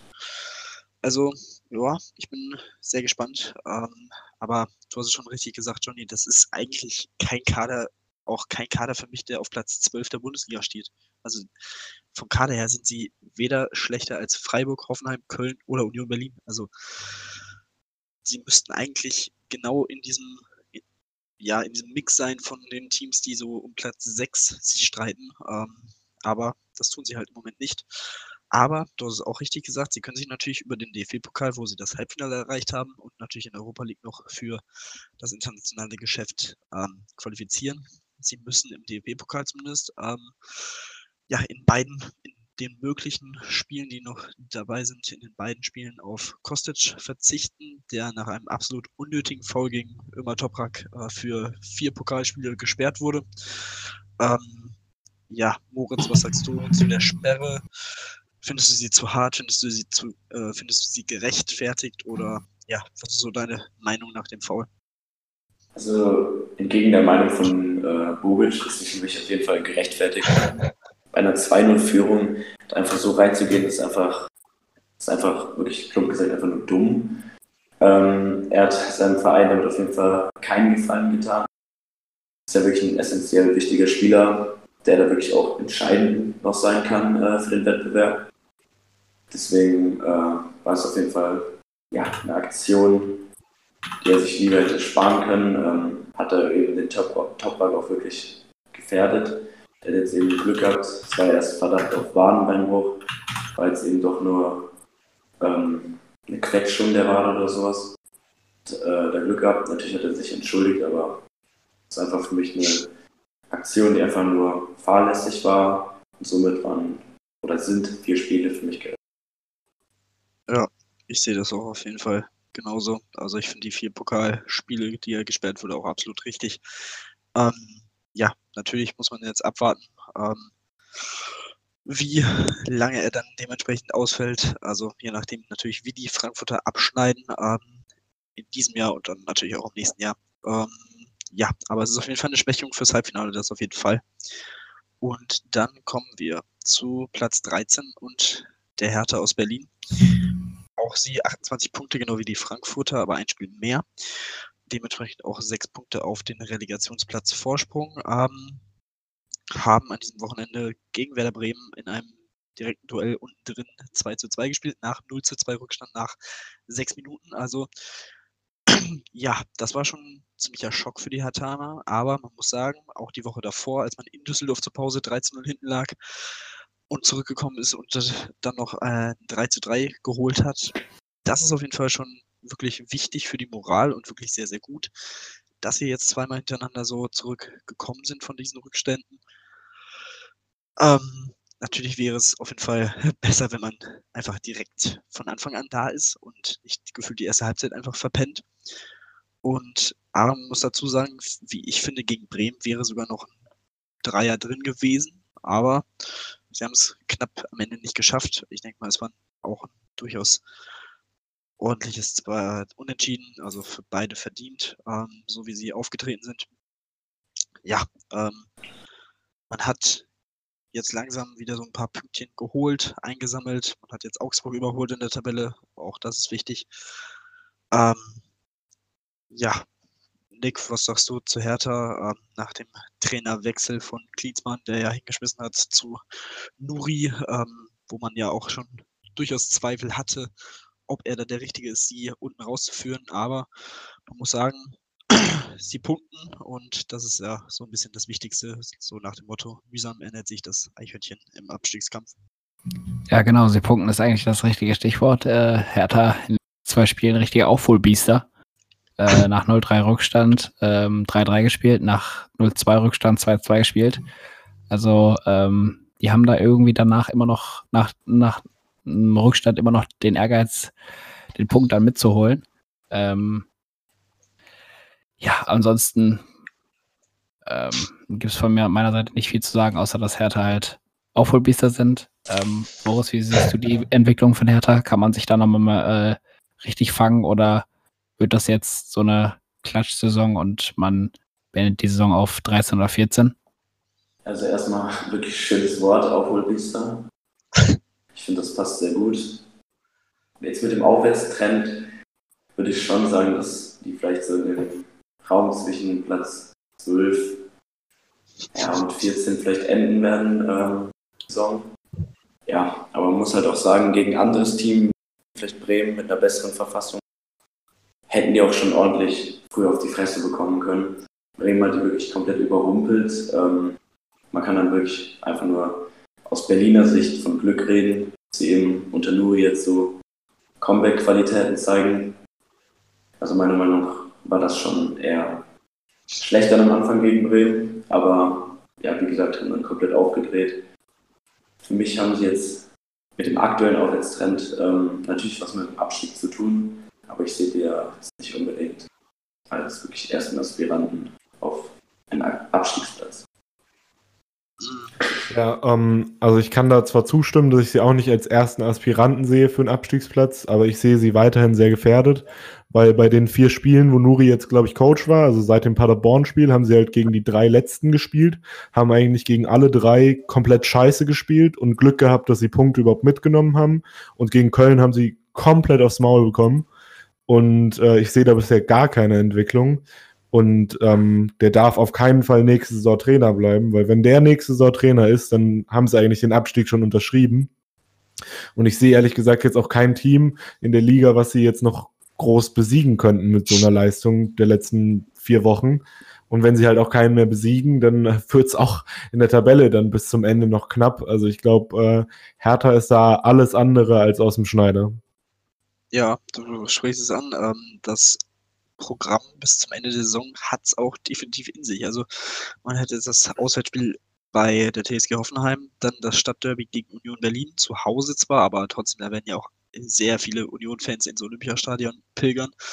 Danach in Leipzig, okay, gegen Augsburg, in Dortmund, gegen Frankfurt, in Freiburg, gegen Leverkusen und in Gladbach. Also es kann sein, dass sie wirklich die letzten fünf Spiele nicht punkten und dann kannst du da ganz einfach auch wieder unten rein äh, rasseln. Ähm, also wie gesagt, ich sehe ehrlich gesagt auch nur das Spiel gegen Augsburg, wo, wo sie vielleicht wieder mit Glück irgendwie sich Punkte ergattern. Ähm, und ansonsten sind das für mich eigentlich alles Spiele, wo sie meiner Meinung nach doch durchaus der Underdog sind. Freiburg ist natürlich immer so eine Sache, wie die so drauf sind, aber ansonsten, es könnte tatsächlich wirklich noch ein sehr, sehr unangenehmer März, April und Mai werden für die Berliner. Also die sind da auf jeden Fall noch drin und werden es wahrscheinlich auch noch eine Weile bleiben.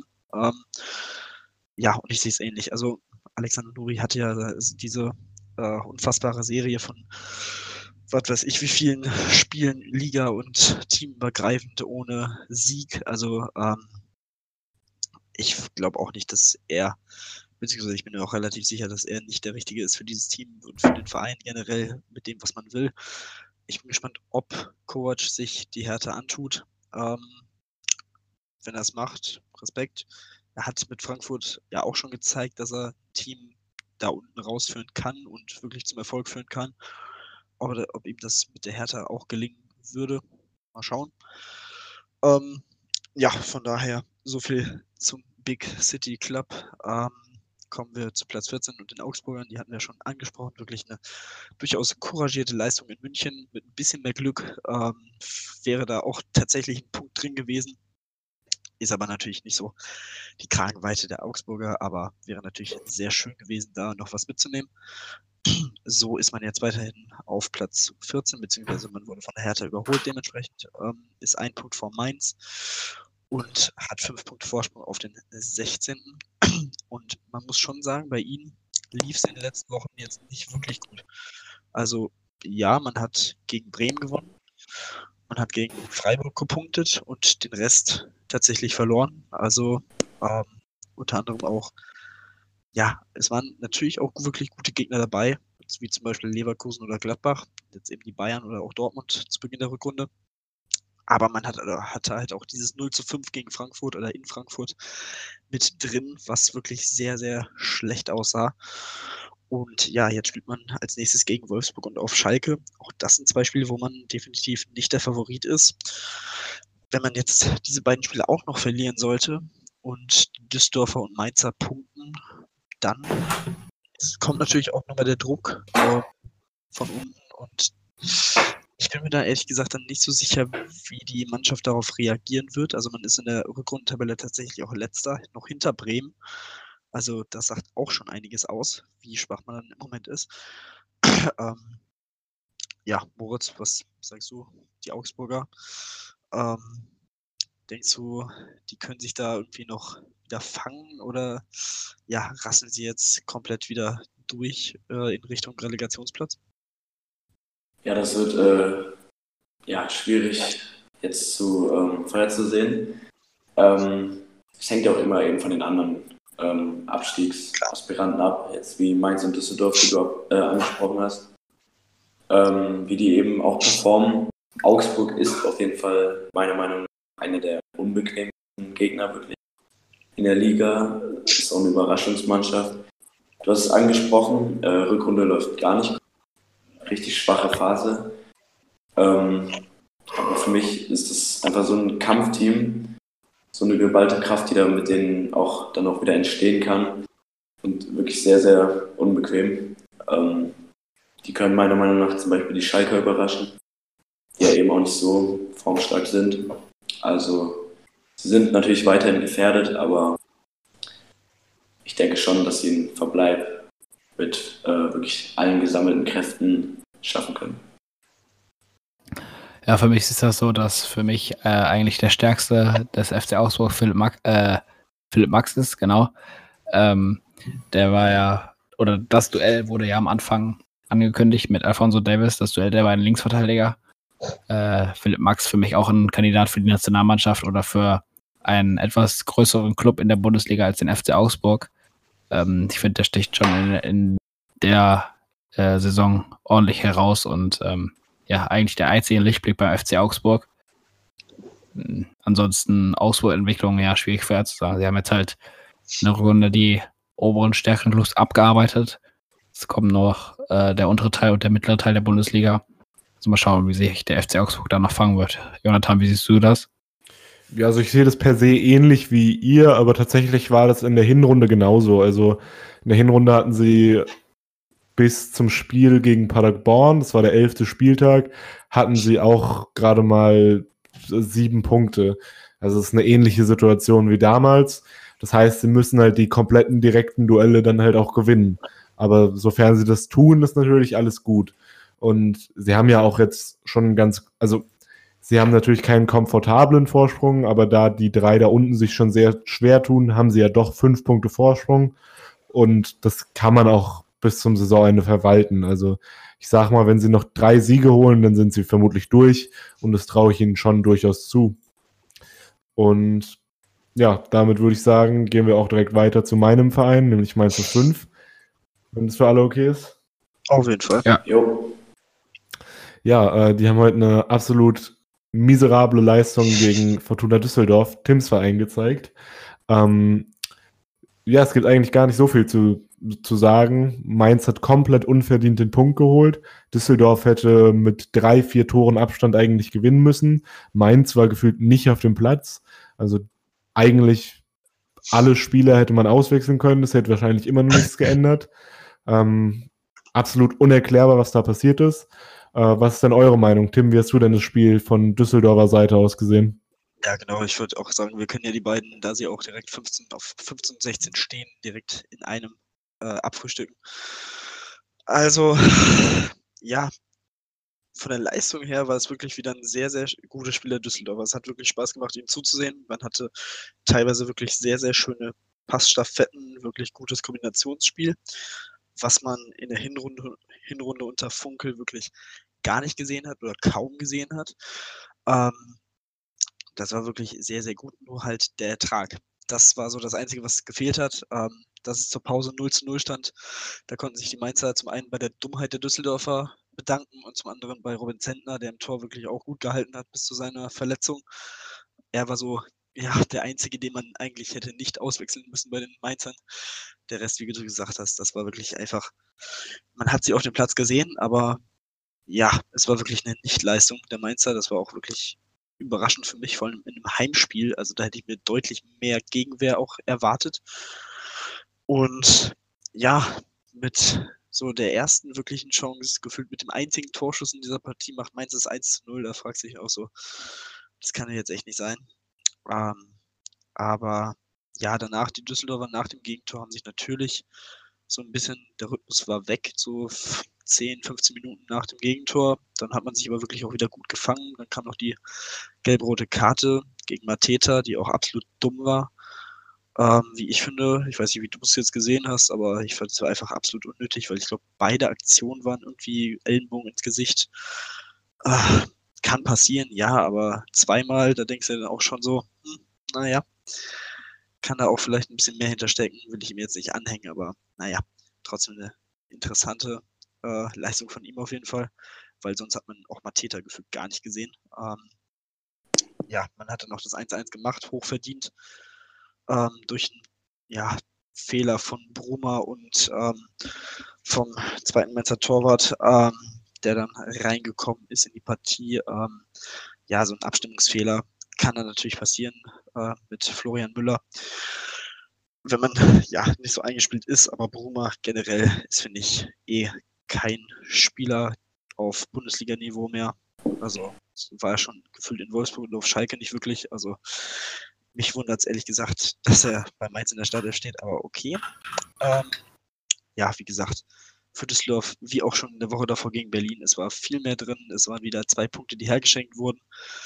Wenn man die jetzt draufrechnet, ähm, wäre man auf Platz 15. Aber nun gut, so steigt man dann halt durchaus auch ab. Man hat einfach im Moment das Glück, dass Bremen einfach wirklich einfach schlechter ist und eine Verletztenmisere wie sonst was hat und Paderborn einfach ja nicht belohnt wird für diesen offensiven und mutigen Fußball, den sie spielen. Das ist so ein bisschen das Glück der Düsseldorfer. Ähm, ob man in der Relegation eine Chance hätte, ja, wer weiß, wird man dann sehen, gegen wen es dann geht, ob der HSV dann da wartet oder ob sie es dann tatsächlich doch noch, doch noch irgendwie wegwerfen oder die Stuttgarter, wer weiß. Ähm, ja, wie gesagt, das sind so meine Gedanken zu diesem Spiel und zu den Düsseldorfern in den letzten Wochen. Also wie gesagt, ich hätte es nicht gedacht, aber der Trainerwechsel von Funkel zu Rösler war auf jeden Fall die richtige Entscheidung. Die Mannschaft ist auf jeden Fall deutlich verbessert, spielt mutiger, offensiver, also das gefällt mir auf jeden Fall. Nur die Ergebnisse stimmen noch nicht so ganz und das ist so das Problem. Vor allem, ja, neun Spieltage vor Schluss wurde wirklich punkten musst, um da unten rauszukommen ja, wie gesagt, wenn sonst keiner mehr was zu den beiden Teams sonst noch zu sagen hat, ähm, würde ich sagen, können wir zu den Bremern kommen, die auf Platz 17 stehen mit 18 Punkten, dementsprechend jetzt vier Punkte Rückstand haben auf den 16. Platz auf Düsseldorf, schon acht Punkte auf Mainz. Das sieht echt sehr, sehr kritisch aus für die Bremer. Ähm, ja, wie gesagt, jetzt das 2 zu 2 in Berlin nach 2 zu 0 Führung. Äh, Im Pokal dazu natürlich auch noch rausgeflogen. Toprak, der nächste Verletzte auf der Liste im Lazarett. Äh, dazu hat, ist Pavlenka auch noch ausgefallen. ähm, jetzt in dem Spiel. Ähm, ich glaube, bei ihm ist es aber nicht ganz so schlimm wie bei Toprak. Er sollte demnächst auch wieder verfügbar sein, aber trotzdem natürlich auch hier eine Schwächung, wenn der, best, äh, der erste Torwart ausfällt. Ähm, ja, die Bremer. Was, was machen wir? Wird's dieses, wird's sie dieses Jahr treffen und wird man dann nächstes Jahr das Nordderby Bremen gegen Hamburg äh, in der zweiten Liga betrachten dürfen? Moritz, was denkst du? Ja, also man muss schon sagen, Bremen hat halt wirklich, äh, auf Deutsch gesagt, die Scheiße am Schuh, vor allem mit dieser verletzten Miserie. Aber sie können halt auch einfach nicht mehr gewinnen. Also jetzt, auch wenn sie mal wirklich äh, einen Blitzstart hingelegt haben, 2-0 geführt haben gegen ja, einen nicht allzu weit entfernten Gegner in der Tabelle, ja, wie der Hertha aus Berlin, kriegen sie es einfach nicht wirklich dann runtergespielt. Natürlich ist da irgendwo auch ja, Nervenkitzel dabei. Ähm, du hast da unten drin einfach kein Selbstbewusstsein, dann, um sowas dann auch wirklich runterzuspielen. Ähm, Fun Fact, was ich eigentlich äh, auch mit am witzigsten fand, war, dass Bremen äh, in dieser Partie die ersten beiden Tore wirklich, die selber erzielt haben, äh, geschafft haben im Jahr 2020. Und ja, also du hast es angesprochen, acht Punkte auf rettendes Ufer auf einen Nicht-Abstiegsplatz. Ähm, es ist nicht mehr allzu lang zu spielen mit der Konstellation, mit den vielen verletzten Spielern, ähm, mit dem fehlenden Selbstbewusstsein, sehe ich da jetzt wirklich, wenn nicht ein Wunder passiert, ähm, keine gute Chancen für die Veteraner. Ähm, was ich aber absolut sympathisch finde, ist, dass man eben weiter an Kofeld festhält. Für mich wirklich ähm, einer der besten Nachwuchstrainer, deutschen Nachwuchstrainer. Ähm, ja, das finde ich in der heutigen Zeit, in dem schnelllebigen Fußball, auch wenn es vielleicht nicht richtig ist, ähm, absolut sympathisch von den Bremern. Ja, da gehe ich auf jeden Fall mit dir, mit dem Trainer Florian Kofeld äh, da festzuhalten. Das ist auf jeden Fall sehr sympathisch. Vor allem, weil, keine Ahnung, ein anderer Club, wie zum Beispiel der FC Schalke, hätte so einen Trainer nach so vielen Niederlagen komplett rausgeschmissen. Bremen hält fest, also Hut ab. Ähm, ich glaube, ja, bei Bremen es, es wird also ganz lustig. Meine, wir hatten ja, ich hatte ja in der ersten äh, Folge bei uns angesprochen, dass ähm, das ziemlich lustig wäre, das Relegations- oder Aufstiegsspiel dann Bremen gegen HSV äh, wäre, tritt eventuell ja ein, aber ich glaube, dass wenn jetzt auch noch Jonathan was zu dem zu Bremen sagen würde, es wird auf das gleiche hinauslaufen, dass man immer wieder jetzt auch in der nächsten Folge bestimmt sagen wird, ja, wenn Bremen nicht die Kurve kriegt, ja, wenn Bremen nicht die Kurve kriegt, oder ach ja, ach, ähm, wenn Bremen nicht die Kurve kriegt, ähm, das wird echt schwer für Bremen. Also ich sehe da auch echt schwarz. Also ja, wie gesagt, Bremen muss die Kurve kriegen, ansonsten sehe ich da echt ähm, schwarz. den Abstieg oder das Relegationsspiel vor mir. Ja. Ja, also ich finde, man kann es schon ganz klar definieren. Wenn Kofeld nicht gefeuert wird, dann steigen sie ab. Es gibt keine Chance mehr auf etwas anderes. Sie haben, sage und schreibe, sieben Punkte seit dem elften Spieltag geholt. Lasst euch das mal auf der Zunge zergehen. Das ist wirklich katastrophal. Die kriegen nichts geschissen. Und ich finde, mittlerweile ist es wirklich fahrlässig, den weiter Trainer zu lassen. Also ich finde auch, dass es absolut sympathisch ist und ich glaube auch, dass es kein schlechter Trainer ist, aber es ist von außen ganz offensichtlich zu äh, beobachten, dass das Team und der Trainer nicht mehr harmonieren, dass dort irgendetwas nicht mehr stimmt oder dass es halt einfach nicht mehr funktioniert. Aber jetzt einfach der Titanic zuzuschauen, wie sie untergeht, kann ja auch nicht die Lösung sein. Und äh, ich finde, die machen sich mittlerweile ein bisschen lächerlich. Also es geht hier immer noch darum, dass sie Leistung zeigen und nicht nur, dass man hier eine heile Welt hat weil in der zweiten Liga bringt es denen dann auch nichts. Wenn sie, wenn er da auch nicht performt, dann steigen sie am besten auch noch aus der zweiten Liga ab und sind in der dritten und sagen, ja, wir haben einen Trainer festgehalten. Ja, das ist ja wirklich äh, grandios. Äh, wirklich richtig toll. Wird auf jeden also Fall die Geschichte eingehen. Also ich finde definitiv müssen sie jetzt was machen. Also die können nicht einfach zuschauen, wie sie absteigen. Das ist einfach, das ist einfach inakzeptabel. Das ist da kein Verhalten. Und äh, ja, meiner Meinung nach muss ich auch mittlerweile Baumann hinterfragen. Und äh, eigentlich sind mir die Bremer sehr sympathisch, aber so kann das definitiv nicht weitergehen. Der Kader ist einfach viel zu gut, um abzusteigen.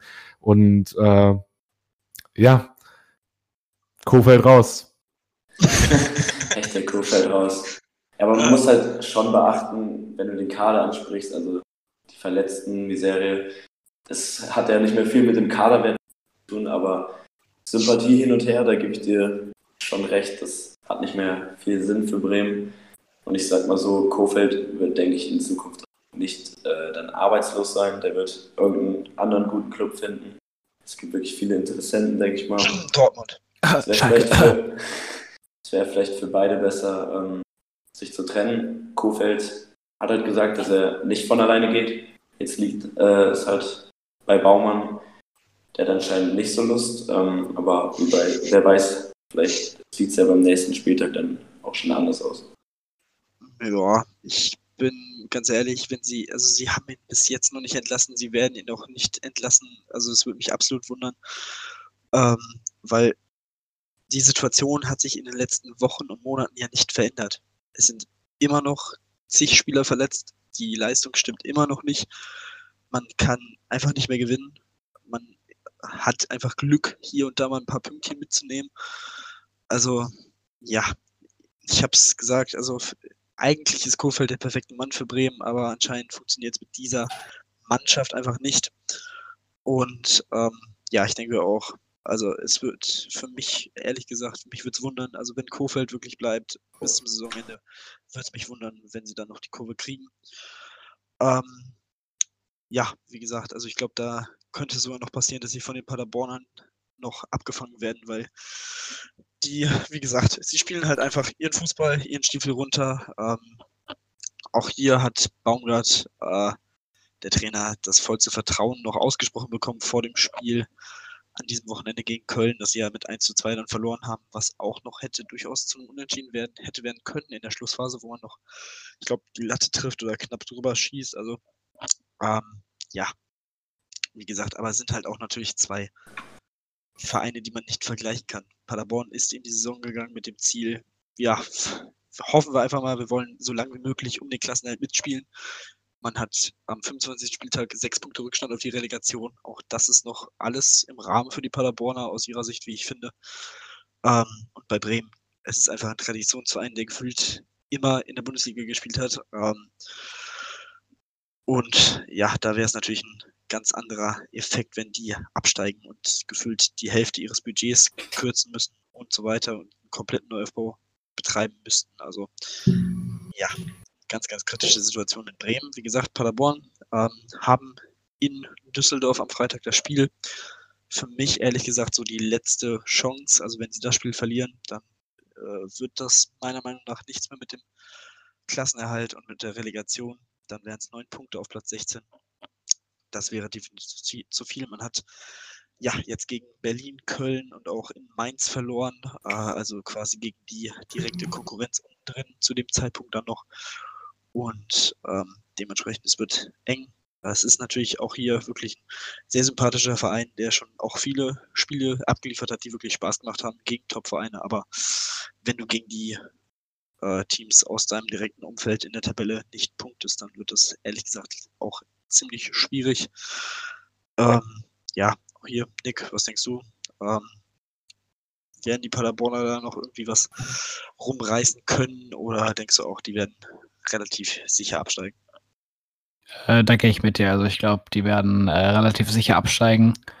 Ähm, der einzige Hoffnungsstimme, den sie halt noch haben, das ist, dass Düsseldorf und Bremen jetzt keine Punkte mehr holen und ähm, sie dadurch bedingt äh, irgendwie dann noch ein, zwei Pünktchen mitnehmen und dann noch eventuell mit ganz viel Glück auf den Relegationsplatz kommen. Aber ich gehe da auch mit dir. Ähm, das ist, war auch für mich von Beginn an der Saison ein sicherer Abstiegskandidat. Ähm, Moritz, wie siehst du das? Ja, also ich denke mal, jeder, wenn er irgendwie am Anfang der Saison die Tabelle aufgestellt hätte, hätte er wirklich Paderborn auf den 18. Platz äh, gepackt. Das haben sie auch selber so kommuniziert. Äh, Tim auch schon irgendwie alles versuchen.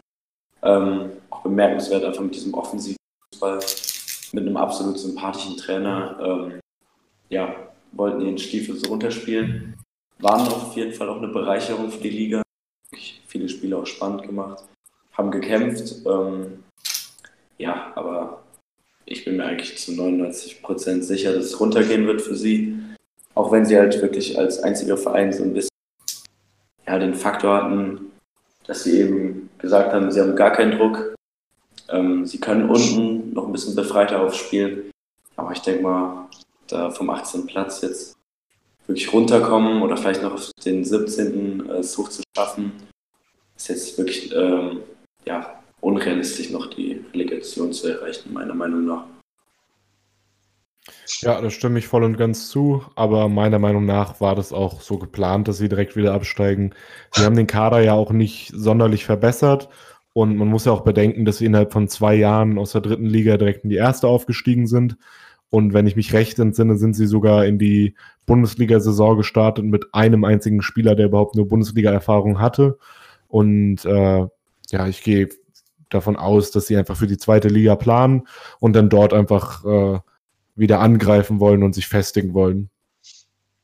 Ja, ich glaube, das ist auf jeden Fall der Plan. Ähm, klar, man hat sich nicht so verstärkt, wie man es vielleicht hätte müssen, aber ja, du hast es gesagt, durch die beiden Aufstiege, durch die schnellen, auch nicht geplanten Aufstiege, äh, ist es natürlich auch immer schwierig, dann, was das Budget angeht, da mitzuwachsen. Und von daher war es wahrscheinlich alles im Rahmen ihrer Möglichkeiten, haben sie sich verstärkt, aber das reicht dann halt nicht, um in der Bundesliga dann auf Wettkampfniveau zu bleiben über die gesamte Saison hinaus. Ähm, ja, unser nächstes Thema, ähm, nachdem wir jetzt alle 18 Teams abgeschlossen haben, ähm, sind nochmal kurz zumindest die Proteste gegen den DFB und ja, die Beleidigungen gegen Dietmar Hopp, die vor allem letzte Woche, am letzten Spieltag, ja, aufgefallen sind mit teilweise ähm, fast Spielabbrüchen, Spielunterbrechungen von mehreren Minuten. Ähm, an diesem Spieltag war es definitiv gemäßigter. Es hat sich vor allem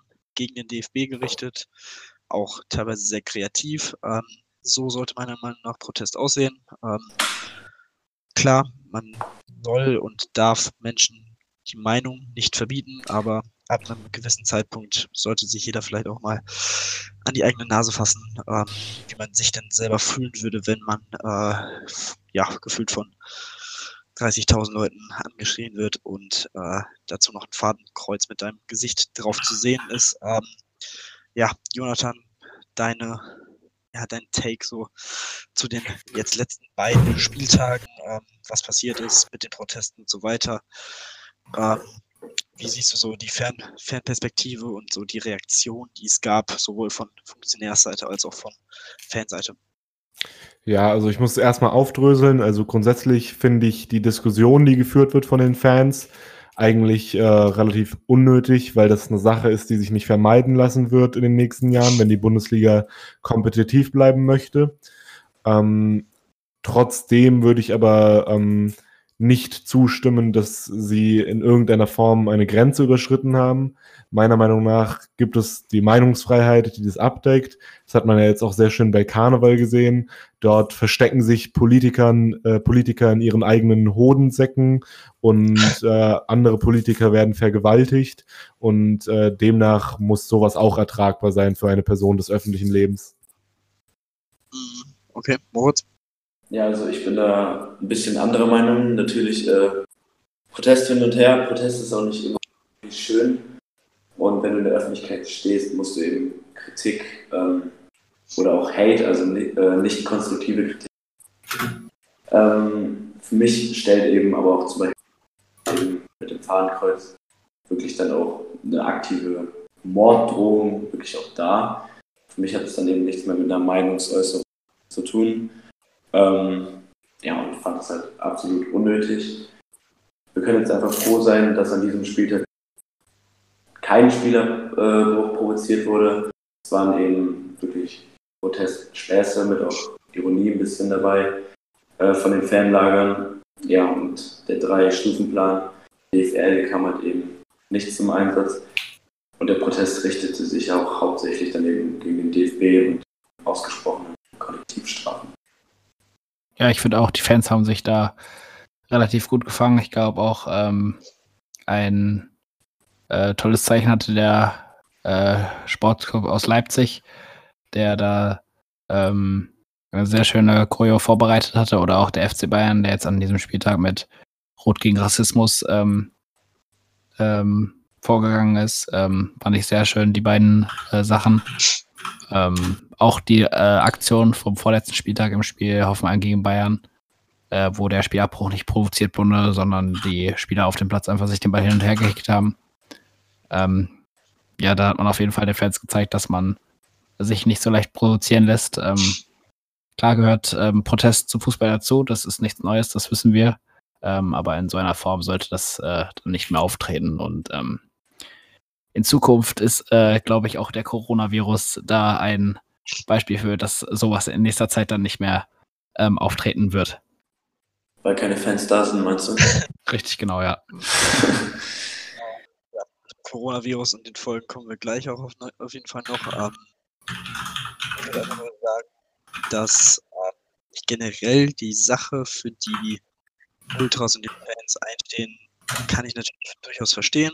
Ähm, dass man dann sich gegen Dietmar Hopp wendet, ist absolut logisch, weil er ist halt quasi für diejenigen, die es so empfinden, das Gesicht der Kommerzialisierung, weil halt schwer gegen Konzerne wie Red Bull, wie Bayer, wie äh, VW, ja, mit so einem, ähm, ja, mit so beleidigenden Plakaten, ja, aufwarten kannst, weil da fühlt sich halt keiner direkt angesprochen. Ähm, ich finde es aber ehrlich gesagt ziemlich lächerlich. Äh, ich finde es auch ehrlich gesagt gut, dass die Dortmunder Fans und die Dortmunder Ultras in den nächsten beiden Saisons auswärts in Hoffenheim keine Fans dabei haben werden. Es war absolut ähm, weil sie immer wieder aufgefallen sind ähm, mit irgendwelchen Beleidigungen. Und von daher, ja, was ich mir nur wünschen würde, ist einfach, dass man generell bei Thema, bei Themen wie Rassismus vor allem, das ja auch in den letzten Wochen leider häufiger aufkam, da genauso ja, aktiv ist und genauso Spielabbrüche dann ähm, ja, forciert oder Spielunterbrechungen forciert, wenn, wenn man mitbekommt, dass ein Spieler rassistisch beleidigt wird oder etc. Bis dieser Fan das Stadion verlassen hat oder diese Fangruppen, je nachdem. Ähm, auch da gab es natürlich auch schon bei einem Länderspiel im letzten Jahr gewisse Vorkommnisse. Also ähm, da finde ich, sollte man mit der gleichen Vehemenz auch auf jeden Fall gegen angehen. Du hast gesagt, Nick, äh, die Bayern haben an diesem Spieltag auch die Aktion gehabt. Das ist auf jeden Fall auch richtig und wichtig. Nur äh, finde ich, hat man diese Aktion in den letzten Jahren immer wieder gehabt, aber es hat sich nie was geändert, weil es einfach nur viel Gerede ist, aber man macht dann einfach nicht, wenn was passiert. Das hat man bei Torunariga gesehen, zum Beispiel. Und äh, auch, ja, was ich gut fand, zum Beispiel in der dritten Liga beim Spiel Kaiserslautern gegen da wurde direkt reagiert. Das war auf jeden Fall schon mal ein Schritt in die richtige Richtung. Und da ist natürlich auch jeder Fan, der sowas mitkriegt, äh, verantwortlich dafür, dagegen aufzustehen es ist natürlich auch immer einfacher gesagt als getan, aber trotzdem für, für die Gesellschaft sollte man das auf jeden Fall tun. Und äh, ja, dementsprechend, glaube ich, würde ich das Thema auch jetzt ganz gerne abschließen und ja, zum nächsten Thema kommen, was auch irgendwie nicht ganz so positiv ist für den Fußball und für die Fans, ähm, denn es könnte passieren, dass auch in der Bundesliga demnächst Geisterspiele wegen des Coronavirus vor allem, weil Bundesgesundheitsminister Jens Spahn ähm, ja eine Bitte ausgetreten hat an ähm, ja an generell Sportveranstaltungen oder Veranstaltungen mit über 1000 Menschen, diese doch irgendwie abzusagen oder zu verschieben. Das würde natürlich Fußball-Bundesligaspiele genauso beeinträchtigen wie Konzerte oder sonstige Sportarten. Und ähm, so wie es aussieht, da kam nämlich gerade eine Meldung rein, könnte das Revierderby äh, nächste Woche schon ja, betroffen sein. Und ähm, das wäre natürlich ein ziemlicher, das wäre natürlich echt bitter. Also so ein Derby ohne Fans, das kann ich mir ehrlich gesagt gar nicht vorstellen. Also es würde ja quasi alles, ja, einfach jede äh, Emotionen rausnehmen. Das Spiel wäre dann mehr oder weniger halt so ein Spiel wie das andere. Wie seht ihr das? Denkt ihr, es wird so passieren oder wird man da irgendwie doch noch sich vielleicht so um ein, zwei Wochen drumrum äh, winden, dass man vor allem dieses Spiel einfach mit Fans austragen kann? Ähm, ich denke, man wird es auf jeden Fall machen. Wie sinnvoll das ist, ist natürlich nochmal eine andere Sache, weil ähm, die ganzen Quarantänemaßnahmen werden das natürlich alles nur verzögern. Im Endeffekt wird sich der Virus trotzdem ausbreiten und trotzdem werden das die meisten Menschen bekommen. Und äh, grundsätzlich würde ich sagen, äh, ist es ja schon mal so ein kleiner Vorgeschmack für die äh, WM in Katar. Da wird es wahrscheinlich nämlich äh, eine ähnlich gute Stimmung geben von den ganzen gekauften Fans, die dort anwesend sein werden. Ja, also ich hoffe einfach wirklich nur, dass es nicht passiert. Sage ich jetzt halt einfach so als Schalke-Fan. Ähm, das ist halt natürlich so wirklich das Spiel der Saison. Das heißt ja immer im Ruhrpott, äh, vor allem von Schalke-Seite aus, scheißegal, wie du die Saison spielst, Hauptsache das Derby wird gewonnen. Das ist wichtiger als eine Meisterschaft. Ich meine, Schalke holt eh keine Meisterschaft, aber ähm, ja, das wäre natürlich wirklich fatal. Also jegliche Brisanz wäre irgendwie raus aus dem Spiel. Fans tragen das ja auch wirklich. Ähm, ja, aber im Endeffekt ist dann auch der Fußball machtlos, wenn es beschlossen wird. Ähm, wäre natürlich wirklich, wirklich schade.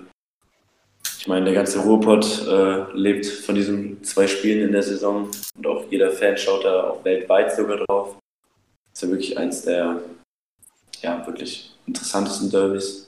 Das wäre natürlich wirklich, wirklich schade. Sonst müssen wir irgendwie Lautsprecher da installieren, weil ohne Fans kann ich mir das echt nicht vorstellen.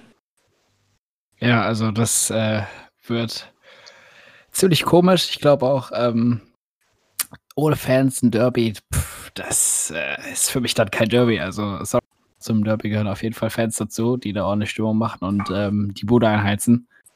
Ähm, und einer beim vom FUMS äh, dem Online-Medium auf Instagram, hatte gesagt bei der Stadionumfrage beim Spiel äh, Gladbach gegen Dortmund, äh, Corona kriegt jeder, ist halt die Frage nur wann. Also ich glaube, das ist ziemlich das passende Wort zum äh, Spieltag oder zum nächsten Spieltag. Ähm, bin gespannt, wie die anderen Vereine darauf reagieren, ob da oder ob das nur das Derby betrifft. Mhm. Also man hat ja schon gesehen, wie die Situation in Italien in den letzten Wochen sich entwickelt hat, ähm, die man auf jeden Fall auch nicht mit der Situation, die in Deutschland bisher ist, vergleichen kann, weil einfach viel mehr Infizierte sind, auch schon einige Tote sind. Dementsprechend hat man dort entschieden, ich glaube bis Anfang oder Mitte April ähm, die Spiele erstmal ohne Zuschauer stattfinden zu lassen. Ich habe heute äh, in ein, zwei Spiele mal reingeguckt. Es ist absolut komisch. Also es fühlt sich einfach nicht an wie professioneller Fußball, der da gespielt wird. Ähm, fühlt sich an wie in Wolfsburg, ne? so ungefähr. ähm, ja, ich weiß nicht. Ähm, es wäre natürlich schade, aber im Endeffekt geht natürlich die Gesundheit vor. Aber es ist halt auch immer so die Frage,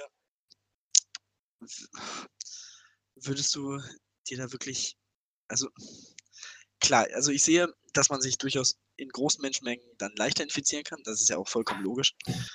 Aber es ist halt so, du kannst es ja auch genauso, wenn du dich mit irgendwem an der Kasse unterhältst, holen. Also, naja, aber vielleicht ist da so ein bisschen zu sehr der Fan drin, der sagt so, ja, ich will jetzt keine Spiele sehen äh, ohne Zuschauer. Ähm, ich bin auch sehr gespannt, wie es dann auch in Champions League und Europa League Spielen dann aussehen wird. Ähm, vor allem dann natürlich in Ländern wie Italien, Spanien natürlich auch. Ähm, ja, äh, könnten tatsächlich sehr interessante und sehr ungewohnte Monate werden, wo Spiele, ich, ja, das wird echt ähm, sehr, sehr interessant. Das Spiel PSG gegen Dortmund jetzt in der Woche soll ja auch, steht ja auch noch so ein bisschen auf der Kippe, wahrscheinlich eher ohne Fans. Auch das ist natürlich, muss man sich auf jeden Fall erstmal dran gewöhnen. Also ganz, ganz komisch. Auch teilweise Wintersport-Sachen am Wochenende wurden auch ohne Fans ausgetragen.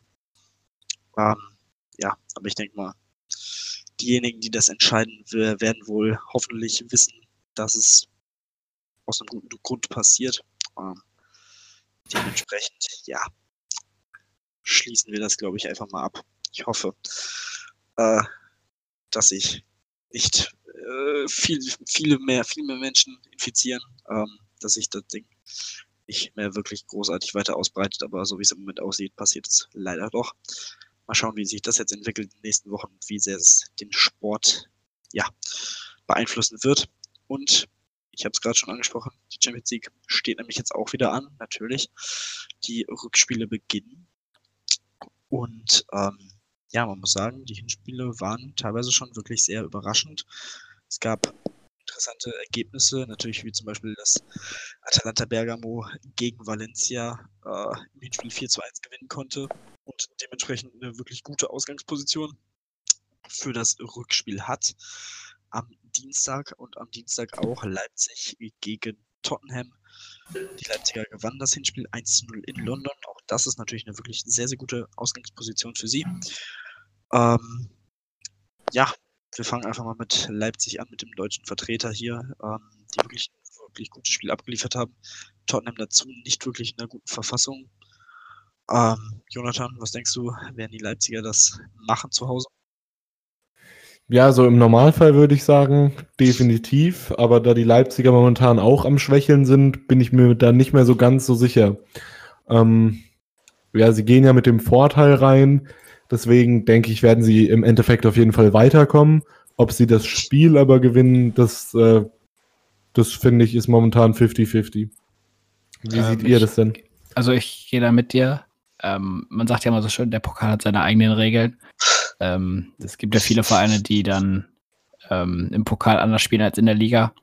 Ich gehe mal davon aus, dass Leipzig ähm, hier auch eventuell wieder knapp gewinnt, äh, gewinnen wird, weil ich denke mal nicht, dass Tottenham hier ähm, in Leipzig äh, boah, gewinnt. Schwierig, aber ein Unentschieden wird auf jeden Fall für Tottenham drin sein, aber das wird ihnen halt nicht reichen. Ähm, ich gehe mal davon aus, dass Leipzig das machen wird und in die nächste Runde einzieht. Ich sehe das auch als 50-50-Spiel an. Ähm, wie Johnny gesagt hat, Leipzig hat den spielt auch ähm, eben zu Hause. Aber ja, Tottenham hat da, denke ich, trotzdem noch Chancen, auf jeden Fall für Furore zu sorgen. Ähm, ich denke, es wird sogar ein spannendes Spiel. Das denke ich auf jeden Fall auch. Das war ja im Spiel durchaus auch der Fall. Ähm, aber wie ich finde, wird der Mittwoch auf jeden Fall sehr, sehr spannender Tag. Ähm, Paris gegen Dortmund, Liverpool gegen Atletico. Hinspiel Dortmund 2 zu 1 gewonnen. Atletico zu Hause den, ja, die Liverpooler geschockt mit dem 1 zu 0 Sieg. Ähm, ja, wie gesagt, die Liverpooler auch zwischenzeitlich dann noch aus dem FA Cup geflogen gegen Chelsea. Ähm, gegen Watford verloren. Ähm, jetzt haben sie sich so ein bisschen gefangen am Wochenende, aber auch hier das wäre schon eine ziemliche Enttäuschung, wie ich finde, äh, wenn sie hier im Achtelfinale rausfliegen sollten. Ähm, vor allem, weil Atletico ja auch in der Liga jetzt nicht so überragend spielt im Moment und generell in dieser Saison. Ähm, mich würde es ehrlich gesagt wundern. Also es ist, man muss sagen, sie haben das Heimspiel zu Hause, also sie haben das Rückspiel zu Hause, so rum, ähm, an der Enfield Road. Wir wissen aus dem letzten Jahr, was sie da leisten können und imstande sind zu leisten. Deswegen glaube ich ehrlich gesagt im Moment auch durch, durchaus an die Liverpooler, dass sie das Ding hier mit 2 zu 0 oder mehr gewinnen werden. Ähm, aber es wird, glaube ich, auf jeden Fall ein hartes, hartes Stück Arbeit. Ähm, Johnny, was denkst du, werden sie sich do doch noch durchsetzen können gegen die Spanier? Also ich finde, du hast es schon ziemlich gut zusammengefasst. Ähm, Atletico ist natürlich sehr gut darin, den Bus zu parken. Und ähm, davon wird das Spiel vermutlich auch abhängen, weil Atletico wird von der ersten Sekunde an eigentlich mit elf Torhütern auf dem Feld stehen. Und ähm, es kommt einfach nur darauf an, ob Liverpool die Lücke finden wird. Ja, wird ein sehr unangenehmes Spiel werden für alle Zuschauer. Ich hoffe, dass Liverpool schnell ein Tor macht, weil dann muss Atletico aufmachen. Aber sonst wird das wirklich so ein ganz unangenehmes Spiel, was wirklich niemand sehen möchte. Also aufmachen würde ich jetzt nicht sagen, muss Atletico, weil man hat ja halt immer noch dann das, ähm, die, oder die Möglichkeit, in die Verlängerung und ins Elfmeterschießen zu gehen. Also so einen gewissen Druck nach dem 1 für Liverpool hat äh, Atletico jetzt nicht. Ähm, ich denke mal, wenn äh, es 1 stehen sollte und Liverpool ordentlich drückt und dann das 2-0 macht, dann muss Atletico gucken, dass sie ähm, das Auswärtstor erzielen, um dann halt weiterzukommen und es keine Verlängerung gibt. Ähm, beim Spiel Dortmund gegen äh, Paris gegen Dortmund. Ähm, ja, wird sich sehen, wie Dortmund sich in Paris schlägt. Ähm, was meinst du, Moritz? Hat Dortmund in Paris die Chance, weiterzukommen? Ja, also wenn Dortmund äh, nicht komplett reinschaut, ähm, natürlich hat Paris da richtig Qualität, aber Dortmund wird momentan eigentlich ziemlich eingespielt. Ähm, ja, haben auch den Reus-Ausfall gut aufgefangen Sancho wirklich jetzt auch eher als Spielgestalter eingesprungen. Ähm, natürlich sind die sehr jung, aber wenn Dortmund das wirklich äh, die Leistung zeigt, die sie spielen können, ähm, dann sehe ich schon eine gute Chance mit, mit dem Vorteil, da auch weiterzukommen. Und bei jetzt Atletico und Liverpool sehe ich das ein bisschen anders. Also Tim hat es angesprochen, Atletico steht nicht gut in der Liga da. Ähm, ich denke mal, Diego Simeone wäre jetzt auch nicht daran interessiert, unbedingt äh, dann noch mitten in der Woche Verlängerung und Elfmeterschießen zu provozieren. Ich denke schon, dass sie nach dem 1-0 für Liverpool aufmachen würden.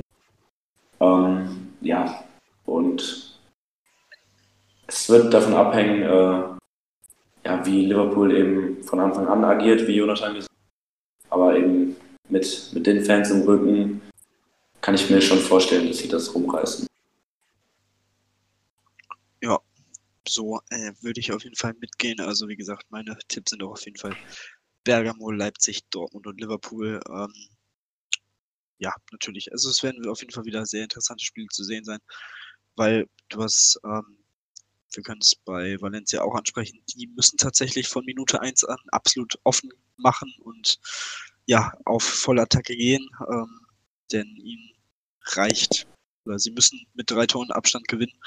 13-0 würde ihnen reichen, ähm, was natürlich auch schwer genug ist gegen Bergamo, die wirklich sehr, sehr, sehr, sehr gute Saison spielen, auch defensiv sehr gefestigt sind. Ähm, am Wochenende jetzt 7 zu 2 gewonnen haben, fünf Tore in der zweiten Halbzeit geschossen haben. Also ja, das wird auf jeden Fall eine ordentliche Aufgabe für Valencia.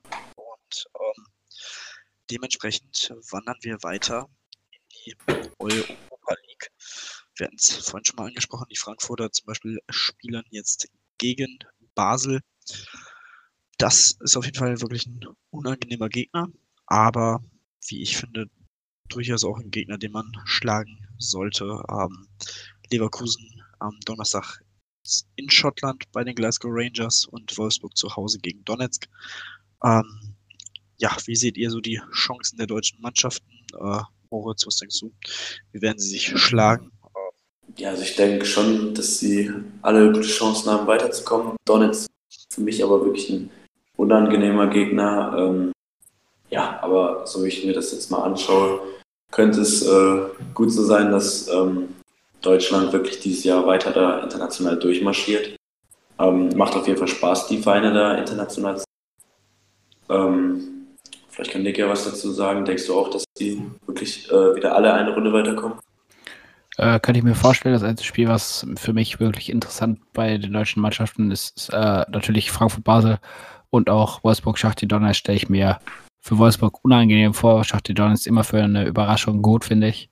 Ähm, ja, wir hatten auch schon die ein oder andere lustige äh, Aktion mit dem Tor von Schachtelon in der Champions League. Ähm, wir erinnern uns an die eigene, eigene äh, Tätigkeit da im Strafraum. Ähm, war unterhalt, unterhaltsam, das anzusehen. Ähm, auf jeden Fall wird es für Wolfsburg eine äh, zu Hause vielleicht machbare Aufgabe, aber auswärts äh, stelle ich mir das sehr unangenehm vor für Leverkusen äh, gegen die Rangers, gegen Stevie G, die alte Legende. Ähm, sollte Leverkusen mit der aktuellen Leistung auf jeden Fall machen. Ähm, Jonathan, gehst du mit Frankfurt, mit Wolfsburg und mit Leverkusen, dass die alle eine Runde weiterkommen?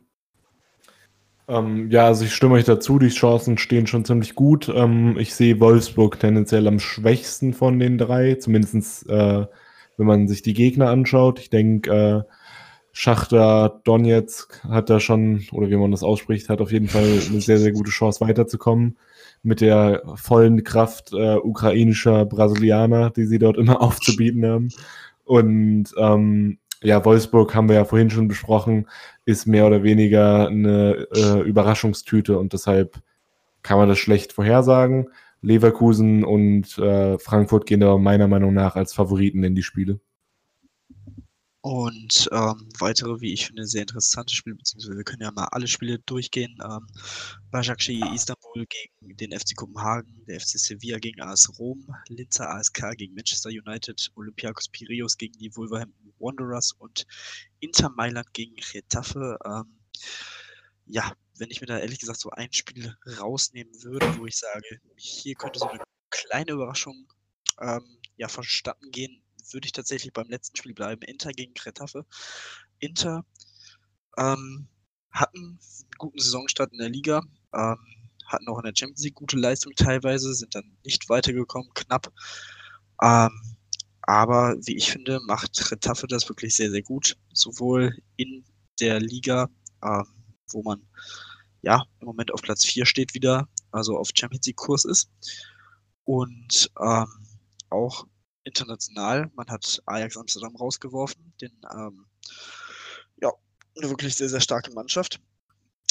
Und dementsprechend, die, die Italiener dürfen sie da auf keinen Fall unterschätzen. Ähm, und das ist so das Spiel, was ich auf jeden Fall im Auge behalten würde für eine Überraschung. Natürlich Linz gegen Manchester United.